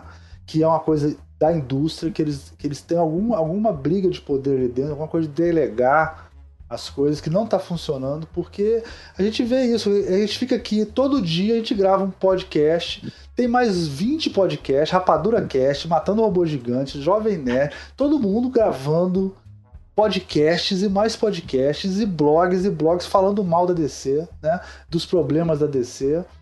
É, é incrível, acho que discutir um pouco isso, né? Por que, que deu certo, que, por que, que a Marvel dá certo, por que, que a DC não dá certo, né? Eu acho que é uma coisa. É, uma coisa que seria legal, Mir, que até você mesmo pode fazer isso, a gente podia tentar, é, acho que a Rebeca também deve conhecer bem também, é, a gente ver mais um como é que era a DC, né? Como é que ela come, como é que é. Porque, por exemplo, nos anos 80 ela dominou, ela quando fez quando a DC entra começa a dominar o cinema através do Super-Homem, né? Que foi um sucesso estrondoso, né? Uhum. Eu acho assim, eu vou, eu vou rapidamente falar qual é a minha teoria da conspiração em relação a isso, tá? É... A Marvel errou muito, gente. A gente não pode dizer. A Marvel hoje em dia tá acertando, mas a Marvel errou muito. Tudo começa com a DC, a DC consegue é, placar o Superman muito bem, faz quatro filmes, gera muito dinheiro. É um dos primeiros, acho que é, um, é, é, daquela leva, quando começa a surgir os blockbusters, né? O Superman é um marco dentre esses blockbusters que rolaram é, nos anos 80, né? E tal. É, e, e acertou depois em seguida com Batman, que hoje em dia é um filme que não envelhece muito bem, mas o Batman do Tim Burton foi um sucesso, né? Uhum. É, e a Marvel só fazia porcaria. A Marvel era tão mal administrada que ela vendeu as patentes dela para os estúdios, né? Para poder fazer os estúdios fazerem filmes. Então, a Marvel perdeu até o controle sobre, sobre as patentes dela, né? Durante anos eles não conseguiam fazer um filme do, do Homem-Aranha porque estava o maior problema de quem era o dono do, do, da patente. Não, e, e, faziam filmes horríveis, meio bezões. O Capitão América dos anos 80 tinha uma de série... TV, série Cara, de TV, é. Puta, horrível, horrível. Era horrível, era horrível.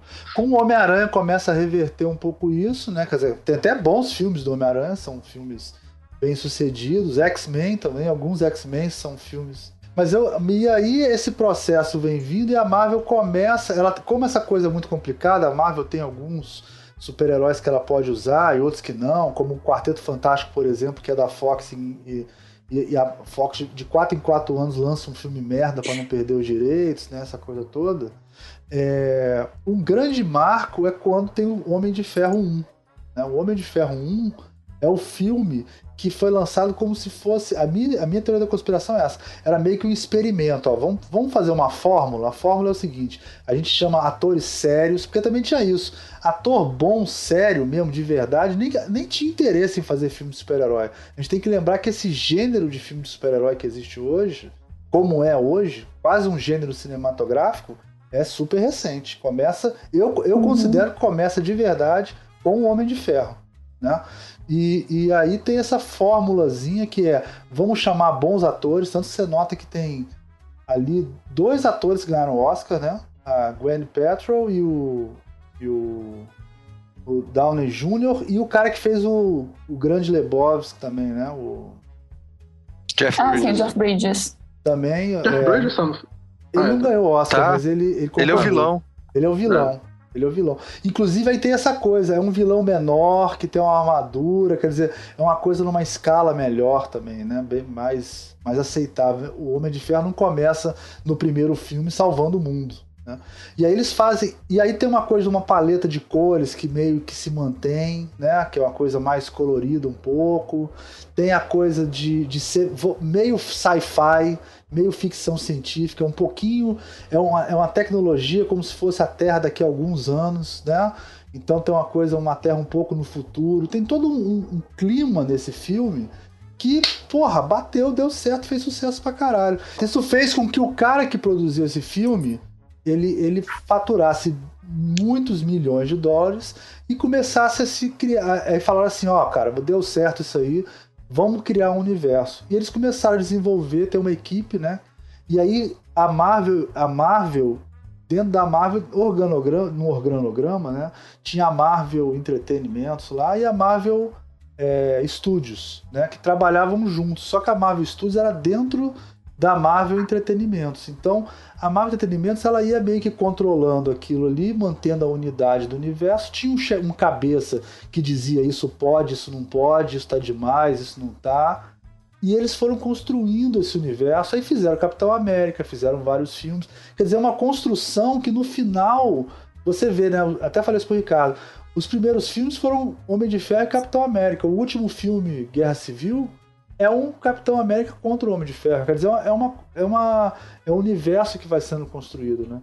É, a DC, a impressão que eu tenho é que lá na Warner eles falaram: caralho, os caras estão fazendo um universo, a gente tem que fazer também. A, a impressão que eu tenho é essa. Só que o universo não, do, da DC é um Big Bang. Explodiu, cada um vai para um lado, entendeu? Cada um o faz problema, o que quer. O problema é que a DC tem uma tradição de, de trazer diretores interessantes e, e dá para eles um super-herói, alguma coisa assim, uma liberdade.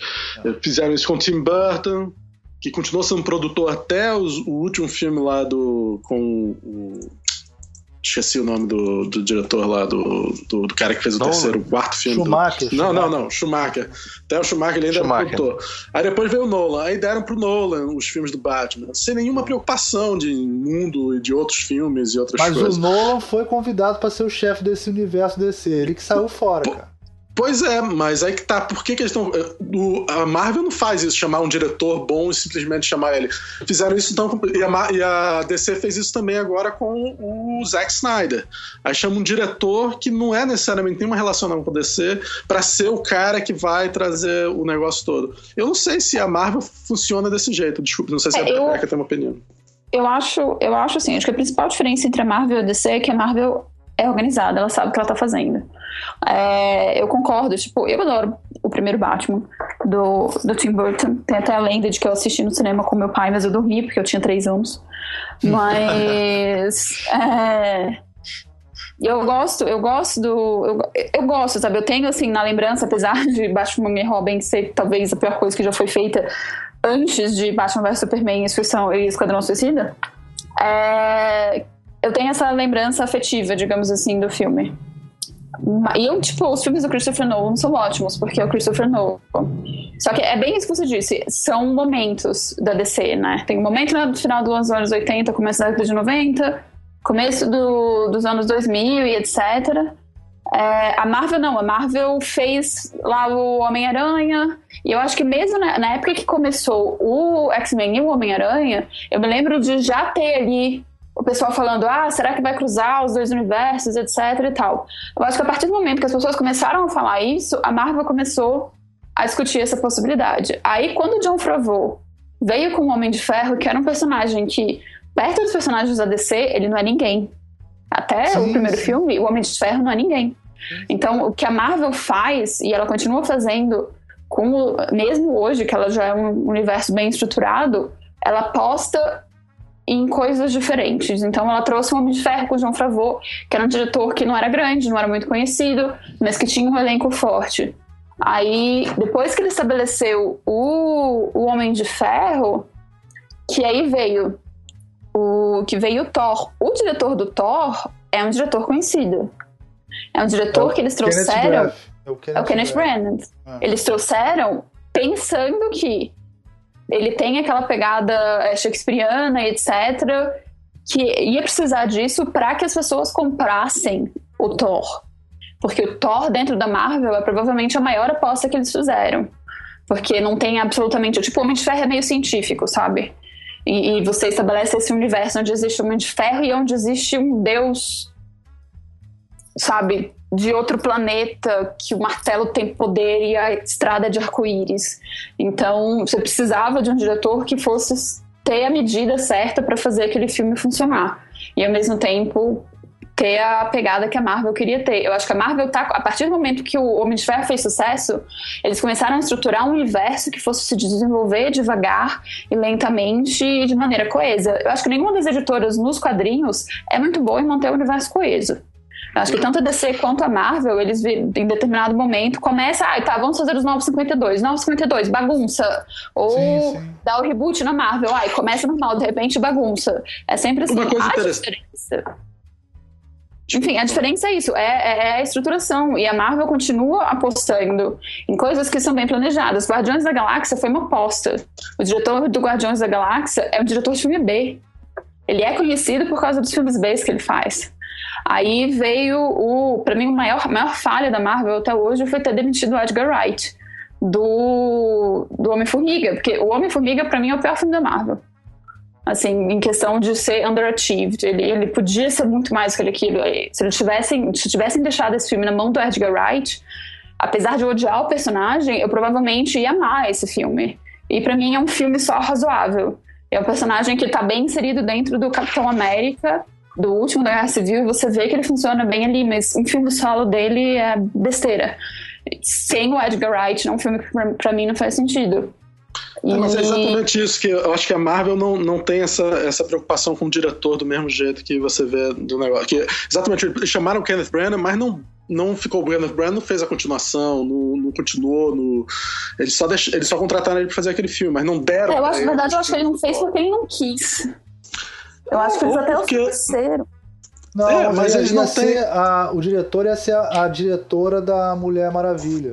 Tiraram da mão dela, inclusive, o filme. Ah, ah é verdade. Mas, é, mas eles, eles, tra eles, tão, eles, trabalham com esse negócio do diretor diferente que trabalharam no passado. Até, até a Marvel, né? Se você for ver os filmes do os primeiros X-Men eram todos do mesmo diretor, era uma trilogia daquele diretor. O, o Homem-Aranha, os primeiros três também, do mesmo diretor. Sim. Que nem, a, que nem a, a, DC fazia. Agora não, agora ficou o mundo dos produtores e das pessoas que desenvolvem essas histórias. Aí eles contratam os diretores para fazerem aqueles filmes que eles querem fazer, não o filme Exatamente. que o diretor o diretor fazer. já sabe quais são as regras, né? O diretor já entra. É, o diretor é contratado para fazer aquele filme que a produção é. quer. Exatamente. Então, eu concordo, só que eu acho que a Marvel ela faz escolhas pensadas, tá? na questão do Kenneth Branagh, na questão. Eu esqueci o nome do diretor agora, do diretor do Guardiões da Galáxia. É James é, Gunn, não? É. Do James Gunn, isso. Tipo, só o James Gunn ia fazer Guardiões da Galáxia. E foi um risco calculado, mas foi um risco. O Edgar é, Wright, do Homem-Formiga, teria funcionado muito melhor do que o diretor genérico, que ele ficou por último. Toda vez que a, toda vez que a Marvel coloca um diretor genérico, o filme fica genérico. É só você ver o, o Homem de Ferro 2 e o Homem de Ferro 3. Eu sei, Rebeca, mas como é amarradinho, não, não gera Sim, o hater claro, que gera claro. na DC, né? É. Mas é porque é bem mas feito. Eu acho... Desculpa o termo, mas é bem feito, sabe? É um universo bem estruturado. Então, apesar de trazerem esses, esses diretores que trazem coisas novas pra franquia, a franquia tá bem estruturada. É, eu Não acho que o James Gunn é um caso... Pra falhar. O James Gunn acho que é um caso atípico deles, assim, porque realmente você vê que ele é um cara com a carreira super interessante e tal, diferente, com um montão de filmes é, autorais. Ele é, é bom roteirista, ele... né? Ele é bom roteirista. Pois é, e aí ele realmente criou um universo ali mesmo, mas é, um, mas é aquela coisa, assim, é um universo que eu não preciso me encaixar com uma outra história, com um, um a, o aspecto canônico dele, não sei se é importante, que eu não sabia nem se que existia esse, essa, essa história. Assim. Não, então, assim. É... Ninguém conhece. Ninguém conhece. É, é, é, é, um, é super. É super. Esquadrão Suicida é muito mais conhecido nos quadrinhos que Guardiões da Galáxia. Guardiões da Galáxia é um Sim. personagem de. Ah. É, é, quase irrelevante, né? Mas e ele funciona é. porque, como é no espaço, uma coisa muito longe e tal, ele nem interfere tanto no, no universo é, da Terra, né? Exatamente. O Homem-Aranha não vai participar daquela história. Então, assim, é... então eu concordo. É poss... Eu não sei como é que funciona isso, mas é possível que você tenha aí uma, uma, uma produtora que esteja com a mão mais perto da, daquilo, mais preocupado com o que está sendo feito, não está entregando na mão, fora o caso, talvez, desse James Gunn, assim, e um outro, ele está mais preocupado em, é, em manter uma consistência, uma construção entre as histórias, assim. Eu não sei como é que é a participação. E o diretor muitas vezes, ele talentoso ou não, é, ele tá lá para servir um plano maior. E a DC não tem um grande plano maior. O plano maior dele é uma merda. Mas o plano da, da Marvel talvez tenha um plano maior, é, é, mais interessante. Agora, eu assim, eu que concordo com o Léo nessas, nessas coisas, é, eu sinto falta de ver uma. Eu prefiro, eu prefiro mais um filme Aí é uma questão de preferência. Eu, eu prefiro mais ver uma história que é de um, de um artista lá viajando, mesmo fazendo merda, eu acho mais interessante do que ver uma, um, assim, uma coisa maior, mas, cara. Uma coisa que você já acho... sabe o que, que vai acontecer, né? Vai acontecer, não, uma exatamente. Coisa, uma coisa criada por uma, por uma comitiva que fica segurando, não, porque as regras são essas, você não pode fazer isso, você não pode fazer isso. É, exatamente. É. E, embora eles estejam bem, sendo bem sucedidos e estão fazendo, e eles estão controlando bem o processo, tá vendo? Mas eu não é. é não é eu não vejo, eu não vejo é, o, traba o trabalho que a Marvel está fazendo dessa forma, não.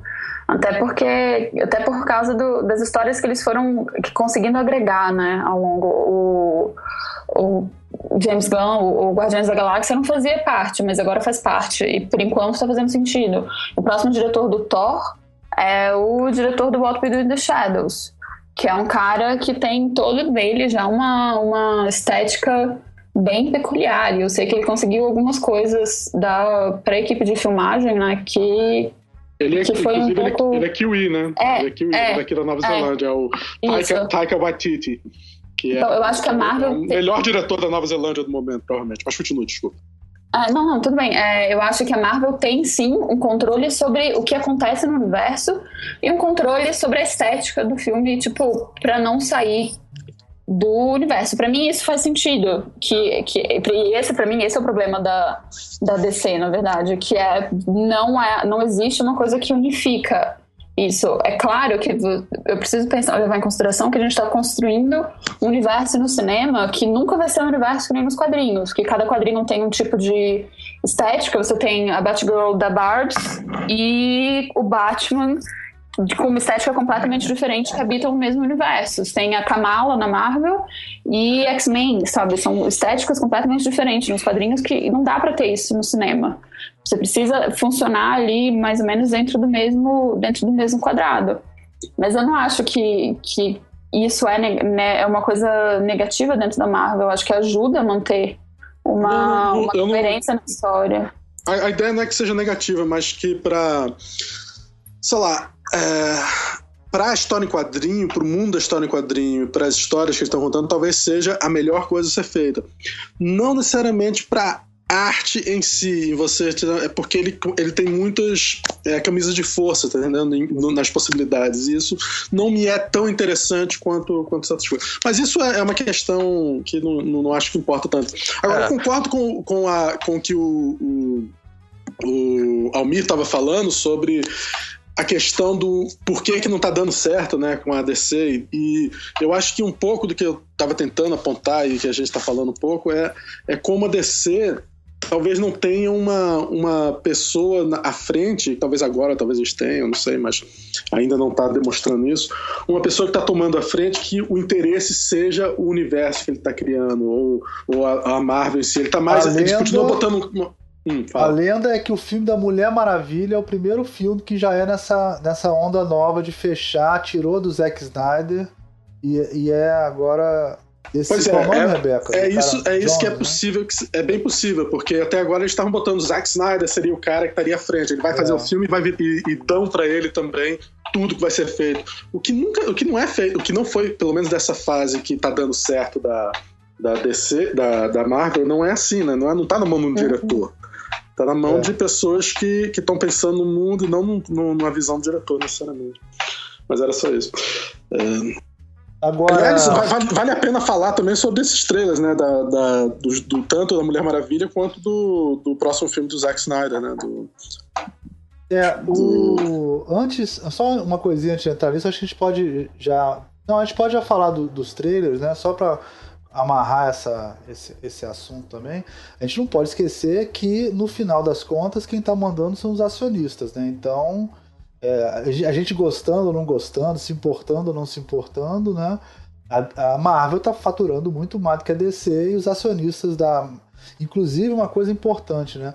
O filme, o próximo filme Doutor Estranho que vai sair, vai ser o primeiro da Marvel Studios e a, a Marvel Studios como independ, totalmente independente da Marvel Entretenimentos. Quer dizer, a partir de agora, a Marvel Studios é que vai tomar as decisões de como vão ser os filmes. E também vai ser o primeiro filme que vai apresentar magia, porque a magia do Thor, né, Rebeca? É uma magia, mas é uma magia meio tecnológica também, né? Não é... é... eles tentam sedimentar como algo tecnológico, né, é, né? Mas o Doutor Estranho parece que não. O Doutor Estranho vai ser magia, magia mesmo, né? Vai ser uma coisa de dimensões e tal, novas realidades. Vai ser como que a Marvel, a gente vai ver como é que a Marvel vai apresentar a magia. Também é um trailer interessante, né? É, o Doutor Estranho em si só, eu tenho alguns problemas com o, com o filme, assim, com o, com o que o trailer nos mostrou, né? E com o casting do filme. Mas é aquela coisa provavelmente vai ser bom. Porque tá dentro desse universo estruturado, sabe? É aquilo. Eu não gosto do Homem-Formiga, eu acho o filme mais fraco da Marvel. Mas eu também não vou dizer que é um filme ruim. Ele só é um filme regular. É exatamente porque ele é um filme é, uh, sem nada especialmente interessante, assim, sabe? É, sem uma estética diferente ou interessante, que para mim também é uma coisa que é, uma diferença da Marvel com o DC, assim. O problema do que a gente estava falando antes do Esquadrão Suicida é que ele quer muito ser uma mistura de Vingadores com Guardiões da Galáxia. Então, a impressão que eu tenho é essa, sabe? Tipo, eles querem ser é, dark, que nem o universo da DC, só que eles querem ser alcançar o Guardiões da Galáxia, e esse é o problema. Porque aí acabou tendo aquela estética esquisita, que parece festa de criança, com só que crianças, sei lá, góticas. Perturbadas. O humor da DC é diferente do humor da Marvel, né? Isso é, é, claro, mas essa né? não tem. No cinema, não tem humor da DC. Sabe, que ninguém. Eu odeio aquela cena final do Esquadrão Suicida, depois dos créditos, porque o Batman é burro. Só que o Batman. ali, do Bruce Wayne, do, do Ben Affleck, eu não odeio o Ben Affleck, eu não acho que ele é o problema do Batman. Mas o Batman, só naquela cena, eu saí do cinema pensando, tá, esse Batman tá melhor. esse Bruce Wayne tá melhor do que o Bruce Wayne do Batman vs Superman. E é uma coisa que eu senti no, no trailer da Liga da Justiça também, sabe? Um Batman que, apesar de carrancudo e para baixo, etc., tá muito mais próximo do Batman Animated Series, que era um Batman que era pesado, ele era deprimido e toda aquela coisa do Batman, a dor, o sofrimento, mas que também dava aquela aquela risadinha, assim, sabe? Também é, tinha aquela. É um o humor do Batman ele é meio ranzinza, né? É um humor uhum. ranzinza, coisa de velho ranzinza, né? E funciona. Não precisa ser um humor né, igual Guardiões das Galáxias, mas é um ah, não tem problema nenhum, sabe? Não tem problema nenhum em o universo da, da DC ser um universo mais mais pesado, assim, que não seja um universo tão engraçado e tão leve quanto o da Marvel. A questão então, só é ser bem feito. Eu queria perguntar então para você, uh, uh, Rebeca. Você então gostou do trailer do. do qual é o nome do filme? Do Liga, Liga da Justiça? Justiça? É. Olha, não foi. Vou te falar que não foi o trailer que, tipo, me fez cair da cadeira, digamos assim. De, de felicidade. Assim, eu achei. Eu gosto muito do Ezra Miller. Eu tô. O que eu mais quero ver, assim, junto com a Mulher Maravilha, é o Flash. Eu gosto muito do ator, eu acho ele muito bom para mim, a melhor coisa do Batman vs Superman, apesar de não fazer sentido nenhum, foi o Ezra Miller aparecer naquele clipezinho e naqueles cinco minutos em que, sei lá, o Batman tá high on drugs e vê o, o, o, Flash. Porque é incrível, eu acho ele muito bom, porque só naquele momentinho já deu pra ver o Flash. Sabe? Já, pra mim, eu senti que já deu pra ver o personagem, assim. Então eu tô muito curiosa com isso. Eu, eu gostei do trailer da Liga da Justiça. Eu adoro que é o Momoa, que é o Aquaman. Porque se fosse outro cara branco e louro, eu ia ficar muito ah, bode. Sabe? Eu sou do time que acha que o Aquaman é inútil. Então, o Momoa como Aquaman foi, foi a primeira vez que eu falei: hum, olha só, faz sentido, talvez ele seja útil. Então, mas assim, eu não sei, eu achei, tipo, eu achei o trailer legal. Mas eu tô. da Mulher Maravilha, da Mulher Maravilha. Cara, da Mulher Maravilha, tipo, é impossível não gostar, sabe? Porque é o primeiro filme de super-heroína. É uma personagem que é símbolo de super-heroínas femininas, sabe? Ela é, tipo, faz parte da tríade. Ela é, talvez, a super-heroína mais importante que a gente tem. É, eu continuo achando ridículo aquele uniforme dela, mas... E o salto alto. Mas ok, eu supero essa parte. Mas eu achei o trailer legal também, sabe? Eu Mas achei... você tem que lembrar, pelo, pelo cartaz, que uma das superpoderes dela é sensualidade, né? Não, é elegância. Ah, elegância, desculpa. Elegância, entendeu? Porque o Batman elegante é, também é muito importante. Mas, assim, eu achei ele legal, sabe? Me fez, esse, esse, esse, assim, me fez sair da cadeira. Não, é que não tem como eu não ficar emocionada, sabe? Eu tô é, me resguardando, porque apesar de eu achar que a diretora provavelmente vai fazer um trabalho legal, anunciaram, tipo, faz um mês que o Zack Snyder escreveu a história do filme. Putz, e eu não consigo cara mais machista calma. do mundo. Eu não consigo ficar calma com isso, porque o Zack Snyder é o cara que enfiou um estupro em 300. sabe? A única personagem feminina da, do livro, no filme, é estuprada. Então é tipo, como assim? Eu não consigo ficar tranquila, sabe? E ele é o produto, querendo ou não, pode ser. O Mulher Maravilha pode ser esse filme que vai começar essa nova fase da DC. Mas ele foi escrito, produzido e filmado ainda na época do Zack Snyder, fodão, chefe de tudo. Exatamente. Então, eu não consigo ficar 100% tranquila com isso. E essa semana também, semana passada, saiu aquela carta anônima de uma suposta ex-funcionária da DC, etc. E eu sei que tipo, é uma suposta. É, é uma pessoa que escreveu uma, praticamente falando: olha, enquanto vocês estão aí premiando o Zack Snyder com mais um filme da Liga da Justiça, é, apesar dele ter feito bosta no Batman vs Superman, apesar de vocês é, estarem perdendo dinheiro, vocês demitem mais mil pessoas. Então é tipo meio que uma, uma ex-funcionária cobrando que a empresa faça seu trabalho direito, sabe? E nessa carta dizia que dentro do o que corre na boca pequena que o filme também vai ser uma bomba. A diretora veio a Maravilha? O da Mulher Maravilha? Isso. Da Mulher Maravilha. Ah, gente, não é possível, cara. A diretora, a diretora ah, veio público, falou que não é verdade, etc. Tá, tá, e eu quero muito, e eu confio muito que vai ser eu bom. Vou, eu vou falar uma coisa agora polêmica. Se esse filme da Mulher Maravilha for uma bosta, eu não assisto nenhum filme da DC mais é, durante cinco anos, juro por Deus. Eu tô fazendo uma promessa aqui. Se esse filme da Mulher Maravilha for uma bosta, eu desisto do DC. Não assisto uma filme. Só, só vou baixar no Pirate Bay e assistir com gente passando ah, na frente. Ah, ok, tá bom. Né? Ah, Almir, assim não vale, Almir. Não, não, não. Assistir eu vou, mas eu não vou no cinema. Eu vou, eu prometo nunca mais não, não é possível, tomar drogas acho, é... em festas com meus pais presentes, tá entendendo? não, não, não. não. Eu não pago mais pra ver. Não, não é possível, cara, que vai ser ruim. Eles já erraram demais, já erraram tudo que podiam errar, cara. Não é possível. Todo mundo vai dizer que você só tá fazendo isso porque é um filme com mulher principal. Por isso você tomar essa decisão.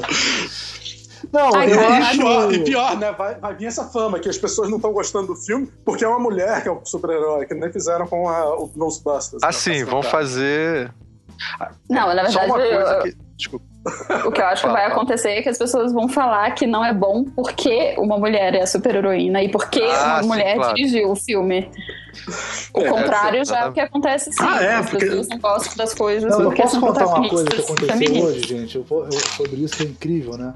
O, a seleção brasileira estava jogando mal. Esse programa vai sair daqui umas duas semanas, acho que não vai ter problema. A seleção brasileira masculina estava jogando mal. Então começou uma piada, tipo assim Pô, e nego fala pra jogar igual homem, tem que jogar igual mulher. Não sei se você viu isso, Rebeca. Tipo assim, joga igual a Marta, né? Em vez de joga igual homem, você fala, joga igual mulher, né? Sim. Teve essa piada. E hoje as mulheres foram desclassificadas nos pênaltis, né? Uhum.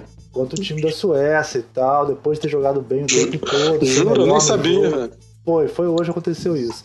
Cara, ah, tava os funcionários lá da universidade que eu dou aula, eu fui lá no negócio, o cara tá falando, tá vendo? Depois fala o negócio de mulher. Aí as mulheres fazendo merda aí, sei lá o quê. Ai, meu Deus. As mulheres foram desclassificadas do handball e do, e do futebol hoje, né? Ah, cara, eu não sabia disso. Exatamente, e a Rebeca tá certíssima. Se o filme não der certo, aí todos os machistas vão vir de novo e falar, não, tá vendo? Ainda mais. Sei lá o quê. Não, não, vai ser a mesma coisa. Não, e, e esse é dirigido por uma mulher, né? Sim, é, esse é o primeiro filme é, a ser dirigido ela por uma mulher. A única Thor, outra né? coisa que foi feita. Né? É. A única, a única outra coisa que foi feita por mulheres é o Jessica Jones, né? Ah, sim. Que é muito bom. Que, sim, é ótimo. Eu conheci a, a showrunner, teve um evento no Rio é, e ela deu uma palestra, etc. Eu conheci ela, ela é maravilhosa, assim. Eu dei um, é uma crise de fangirl do lado dela, foi horrível. legal. Mas. Mas ela, ela, é ótima, assim. É muito legal ver. Enfim, eu, eu tô, tipo, eu tô, eu tô muito esperançosa pela Mulher Maravilha, mas é, eu não consigo mas, gente, não ficar agora ansiosa. que você falou isso, Rebeca, eu tô com medo, porque o trailer do, do Esquadrão Suicida foi muito bom também, né, cara? Ah, não sei, eu achava ruim desde o começo, não, não. Agora, o... vamos, vamos falar um pouco do trailer, né? As cenas acho que você tá exagerando, é rapidinho, Rebeca, acho que você tá exagerando, mas o filme merece, cara, merece. merece. Cara, não, o pior é que eu não tô exagerando, eu juro pra vocês, eu assisti, desde, ó, desde que eu vi a primeira coisa do Batman vs Superman, eu falei, esse filme vai ser uma bosta. Eu tinha certeza, assim, eu tava, sentindo o cheiro da bosta já. O, o, o Esquadrão Suicida também. Tipo, eu via o pessoal falando, querendo ficar animado na internet, etc. Que tá, e por mais que eu quisesse, porque eu realmente quero que a DC dê certo no cinema, sabe? Eu gosto da DC.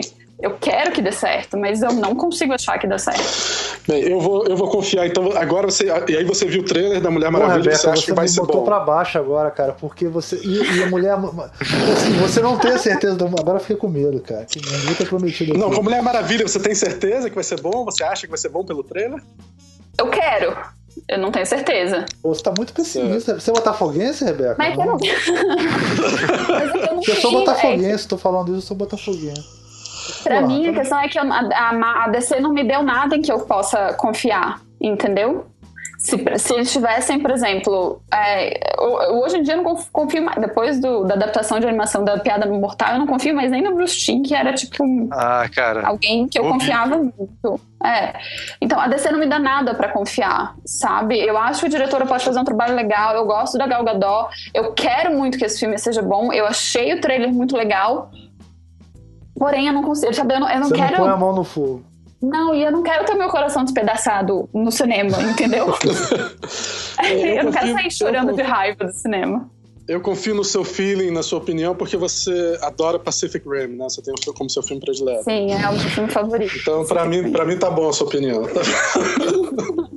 é que o, o, o, é, é, meio injusto falar que aquilo ali é um trailer da Liga da Justiça. A gente tem o trailer da, da, da Mulher Maravilha. A Liga da Justiça não é um trailer, é um, sei lá, o que é um teaser grande, sei lá, não é um trailer, né?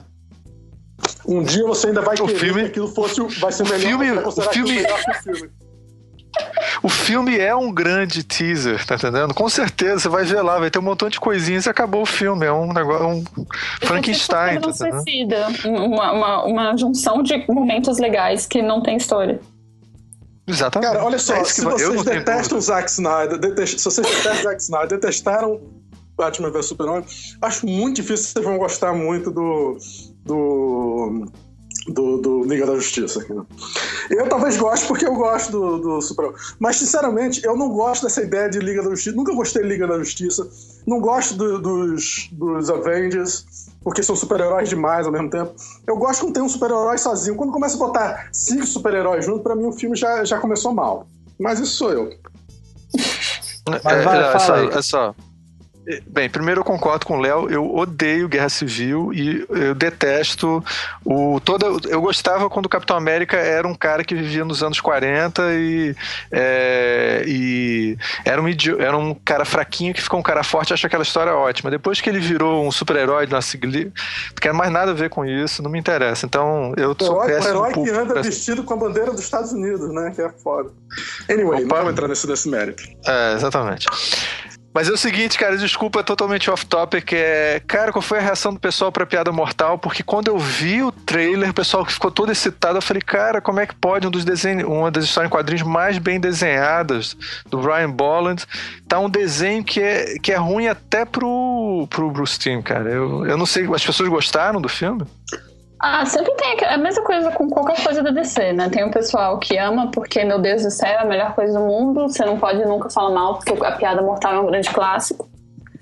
Então sempre Mas é tem porque isso. a piada mortal é um grande clássico que aquilo ali não pode.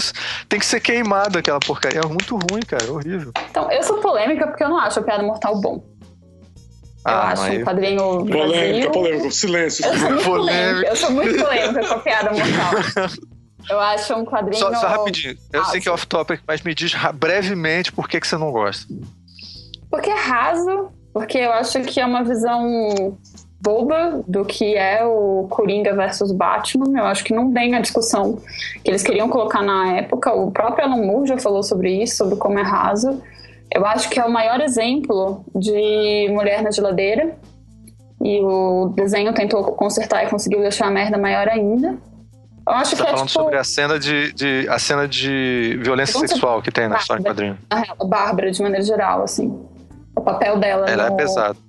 No, o papel dela, no, a existência dela ali, né? É, eu não acho, eu não acho piada mortal essa magia toda que todo mundo acha exatamente por causa disso, porque além da questão da Bárbara, é porque tipo é uma discussão rasa, sabe? Tipo o Batman não é o contrário do Coringa. Ele, aliás, ele não é que nem o Coringa, sabe? Isso é bobo, é uma visão boba sobre a relação Batman e Coringa, assim. Mas, e, sei lá, eu não acho, nunca achei isso tudo, mesmo antes de eu começar a me questionar e, e, e entrar nessa parte de problematização e de feminismo, etc., em relação aos quadrinhos, eu nunca achei a piada mortal tudo isso, assim, é só uma história.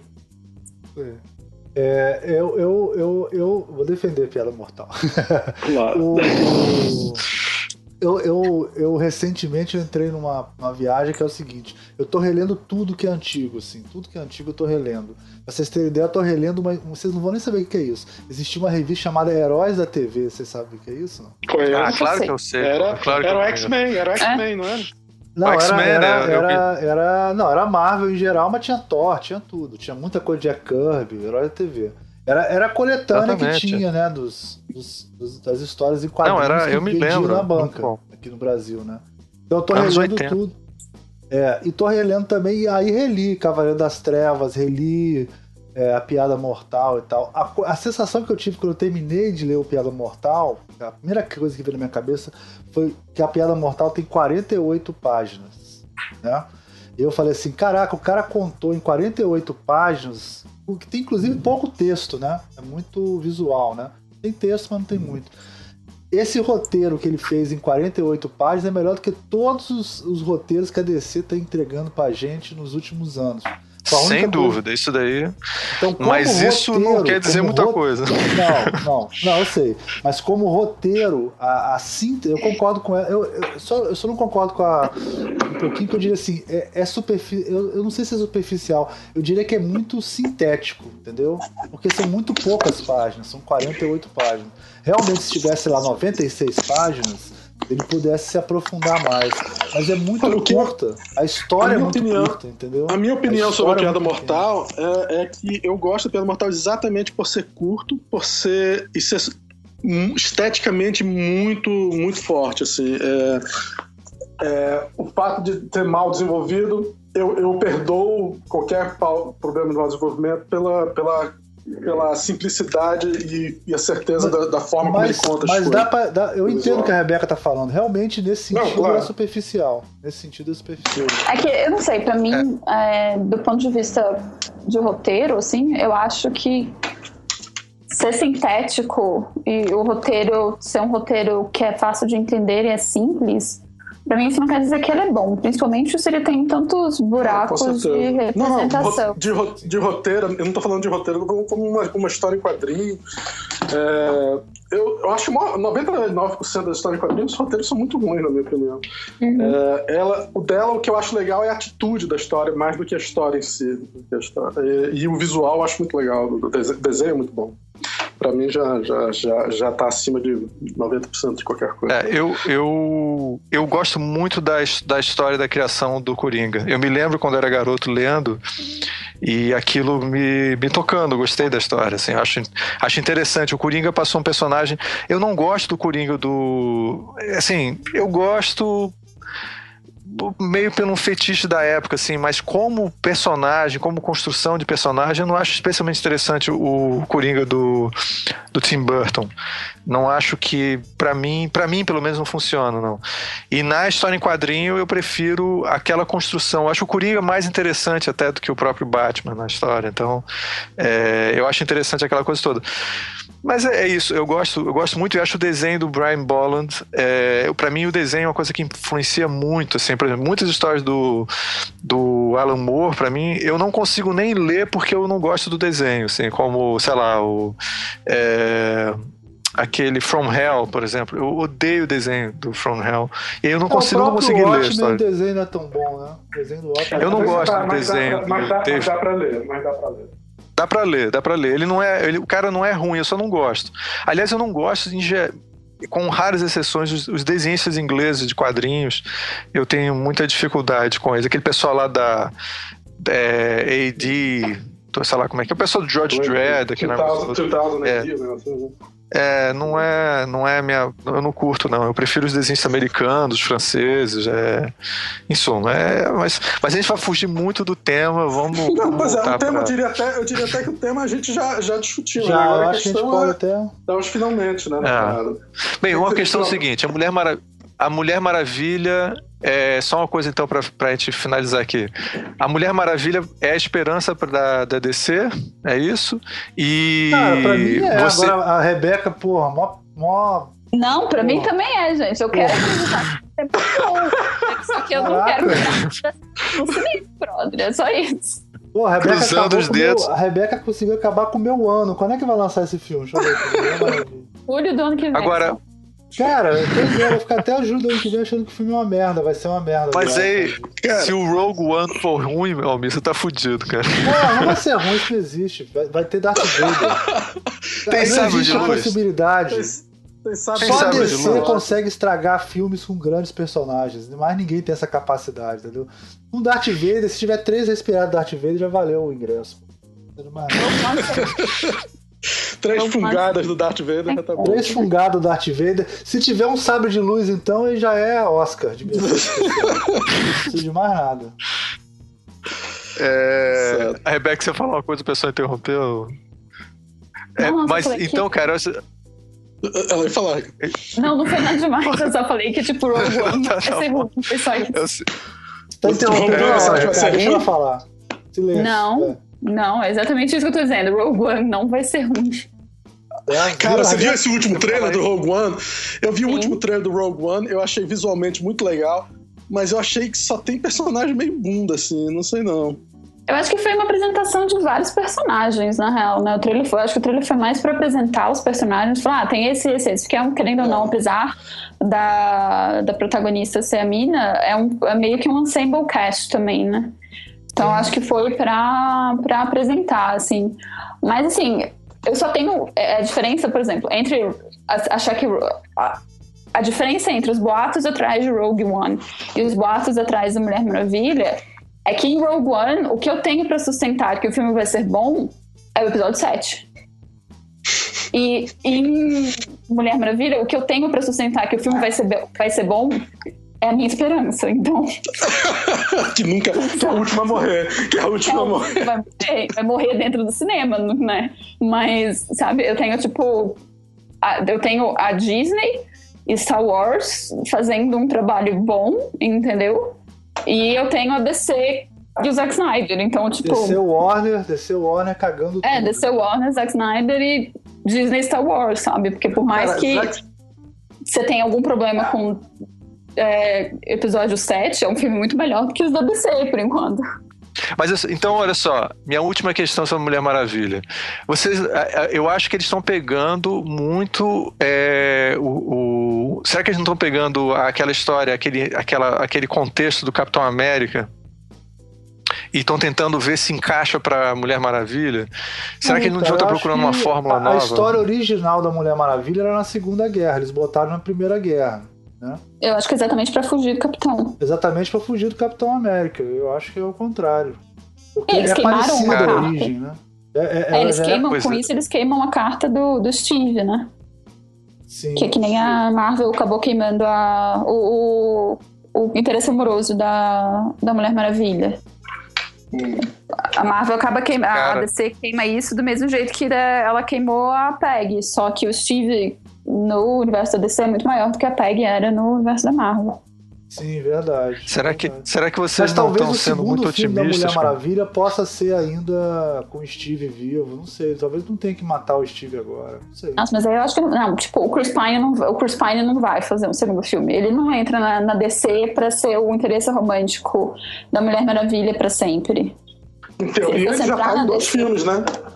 Teoricamente ele já tá em dois filmes, porque ele já tá no. Ele aparece foto com ele no, no outro filme, no, no Batman vs Super-Homem, o Chris Pine aparece. Ah, sim, mas aí é flashback, né? Tipo, tipo coisa normal. é. Mas, tipo, eu não acho que ele ia. Se, se, é, se é pro Chris Pine entrar ou na Marvel ou na DC, ele entra como super-herói. Pra ficar. Você, acha, assim, você gosta tanto dele assim? Não, não é nem que eu gosto muito dele, mas é que ele é o tipo de ator que, tipo, sei lá, tipo, eu consigo ver a DC contratando ele pra ser o Lanterna Verde, sabe? É, mas o Chris Pine, ele é meio, ele é meio mal comparando. Ele faz filme ruim também. Eu acho que ele não tá tão ligado não, faz, com isso, não. Não, mas ele... eu tô nem questão de, de, de, fazer filme bom ou filme ruim, não. É só, é só que ele já tá no Star Trek, né? Sim. Que é uma franquia grande. Mas acho também que vai fosse... durar mais uns dois filmes, três no máximo. Sim, sim. Mas se fosse para ele entrar no universo, tipo, para ficar, eu acho que ele entraria como protagonista, não como interesse romântico. É, não sei como é que tá a carreira dele. É, não sei. É ele aceitou que, tipo... entrar. Ele aceitou entrar nesse filme como. como, como... Talvez sabendo que ele morre no final. É, ou não, não, não, sinceramente, porque a Peg não morreu no final do Capitão América, né? Ela morreu agora só. Mas não sei. É. Morreu, morreu, mas desapareceu, tentaram, né? Ela desapareceu. E tentaram fazer uma série de televisão com ela, né? Do... Não, fizeram, é boa a série. É boa. Tem duas, duas temporadas, é bem boa a série. A série é boa. Gente, acho que é isso, né? Ah, ah, olha só, olha só, Léo, cuidado, porque eu vi, entrei no Facebook, a, a, a imagem do topo é da Agent Carter no, no Facebook da Rebeca. Então, assim. Agent Carter. Se a gente entrar nesse. Eu vi, eu vi vários, vários capítulos. Eu, eu, eu, gosto de um capítulo ou outro, mas não gosto da série. Eu, eu achei. Tem capítulos bons, mas tem muito capítulo fraco. Eu mas acho a Jessica Jones melhor, mas não acho. Mas, muito melhor, não tem nem comparação. Mas eu não consigo comparar, eu não gosto de comparar nem. Uh, eu não comparo nenhum dos universos da Marvel, assim, nem o cinema, não comparo com a série. Você escreveu uma matéria comparando os dois. Não, mas eu quero dizer, tipo, eu quero dizer eu não, eu não comparo em questão de. A mesma coisa, na verdade, eu não faço isso com, nem com a Marvel e com a DC no sentido de o que eu comparo é a qualidade e a construção e esse tipo de coisa. Mas as séries da, da Netflix são muito mais dark, muito mais pesadas do que os filmes.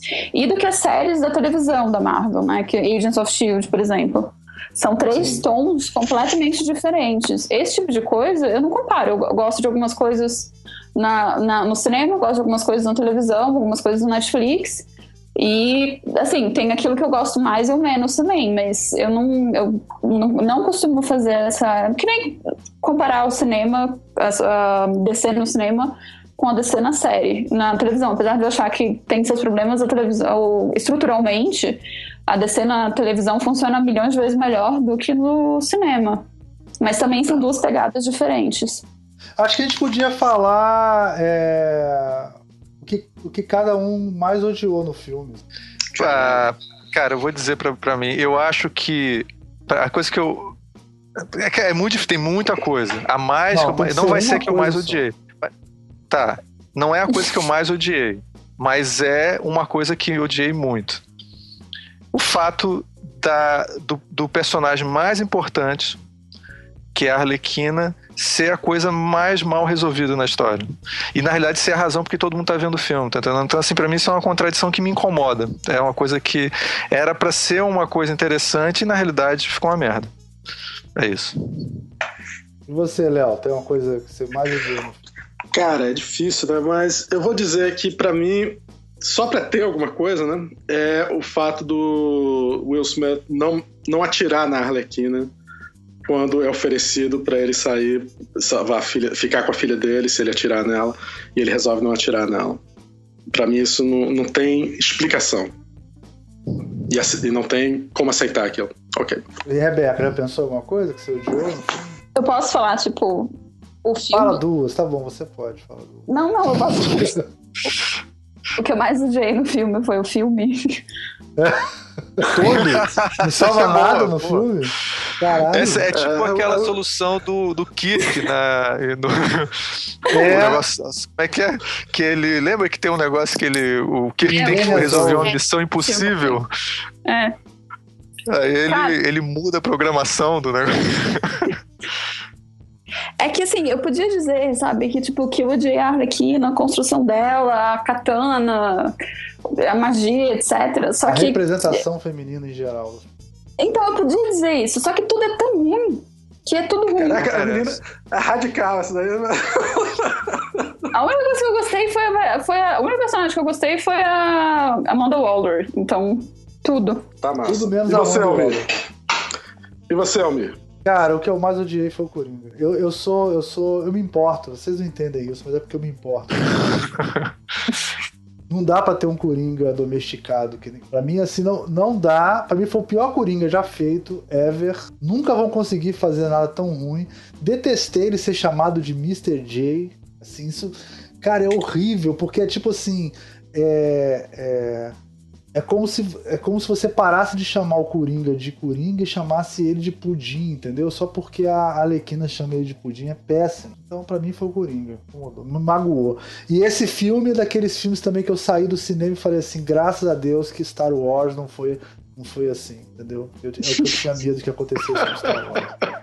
É mais um filme que eu saí e falei, ah, a única coisa que me dá um pouco de alento é esse, tipo assim, isso é o que eu não queria que tivesse acontecido com Star Wars. Então, tem... foi o lado bom do filme. A única coisa boa que tem nesse filme é essa. E, e a coisa que eu mais gostei foi o Coringa. E aí, tá. O que, que, você, mais, a, a, o que, que, você mais gostou, Ricardo? A, a Rebeca falou que foi a Amanda Waller, né? Uhum. E você, Ricardo? No comecinho do filme, quando aparece aquele personagem daquela arqueóloga lá, é, que depois vira aquele monstro. A, a, maneira como. Isso é uma coisa que você falou também, Almir, por acaso é bom, também. É, é eu acho que essa a produção, a produção, a criação do personagem, o lado mais negro dela, no início eu achei interessante, a coisa de ter o, a bruxaria, aquilo. Achei aquilo legal. Aquilo, aquilo no final fica um desastre que eu não gosto nem de lembrar, assim, mas no início é, é tinha uma, um germe legal, de uma coisa diferente como você falou, até uma coisa meio suja, assim. Era uma coisa que eu achei que podia ter crescido, mas é claro, tudo que nesse filme, tudo, é, tudo que eu, esse filme tocou estragou. Eu concordo com a Rebeca, a melhor coisa é a Amanda Waller. E os atores, eles, eles, eles até que não são ruins, não. É. Amanda Waller, apesar é, da Amanda Waller estar tá fazendo o mesmo papel praticamente que ela faz no seriado, né? É quase o mesmo papel, né? Não, acho que não, porque no seriado. É porque o rolê da Amanda Waller é que o que eu gostei no filme é que, pelo menos o que eu conheço da personagem, ela é bem aquilo ali, sabe? Tipo, ela saiu, matou as pessoas, etc. Por mais que é ela estúpida, é, mas. ela é Waller, aquilo.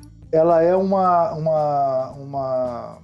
Ela é uma representação, ela é metáfora do pragmatismo americano. Ela ela é isso, o americano é exatamente isso. Ah, tem que sair, tacar uma bomba ali, a gente vai ali, taca a bomba e depois constrói a escola do lado. Eles são muito pragmáticos, né? Ela tem essa metáfora do pragmatismo, né? Ela, ela resolve o problema, né? Ela... Só que o que é legal nela é que ela é uma mulher negra, entendeu? E esse tipo de personagem é muito difícil você ver com essa, esse tipo de representação. É uma das principais razões para eu gostar tanto dela, assim. Se ela fosse um cara branco, ou mesmo se fosse uma mina branca, eu ia achar a personagem estúpida, porque ia ser uma personagem exatamente igual a tantos outros que a gente viu. Mas é, porque a Mais ou menos, porque na verdade ela é uma filha da puta, né? Então, assim, então mas agora, o, interesse, é isso é muito difícil de ver. É. Mas o interessante é, eu achei é legal o fato de saído na Desculpa, frente. A DC tem saído na frente nesse sentido de, de personagens com minorias mais interessantes, né? Tanto é, a diversidade os... da DC é maior, é verdade. É maior, né? Mesmo tendo atrasado nas coisas, mas nisso ela, ela, ela tá mandando É verdade, bem. é verdade. A Marvel é muito mais É, mas o que, que o, o legal assim, né? dela é ela ser filha da puta. Quer dizer, o fato de você ter coragem sim, de fazer sim. um personagem e, aí não ficar com essa coisa de, ah, não, porque ele tem que ser aquele cara, tem que ser o um amigo legal que aparece no finalzinho da cena. Isso já era, já é passou essa fase. Que é o problema do Will Smith no filme, do personagem do, do, do Deadshot, né? Que é legalzinho demais. Mas é o problema é, do filme de maneira geral, né, gente? É um filme é, sobre vilões que todo mundo é bonzinho. É, é, é o, único, o único vilão de verdade é a Amanda, é a mulher. Ah. É, é consegue verdade, ser é de verdade, né? É verdade. E por isso é, a gente é, gosta. Gente, então acho que nós temos um programa. Se a gente começar a falar mal do filme de novo, a gente vai falar mais duas horas. Não, encontramos uma coisa positiva sobre o filme. Vamos, vamos terminar o programa correndo. então, considerações finais, jabás, alguém quer falar alguma coisa? Vamos lá, começa por. Escuta, escuta, escuta meu podcast com vocês aqui. Ah, tá. É, não sei, acho que sobre Esquadrão Suicida e sobre a DC, acho que eu já falei tudo, né? Tipo, Esquadrão Suicida é tudo que eu acho, pelo menos. Esquadrão Suicida é ruim e a DC é uma bagunça no cinema. Eu espero de verdade que isso se estruture nos próximos filmes e que a Mulher Maravilha de verdade seja o primeiro caminho em direção a um futuro mais positivo da DC. Mas, fora isso, o meu site é o Coluna Sem Decote, a gente fala sobre cultura pop de um ponto de vista feminista e entrem lá. Enfim, é isso.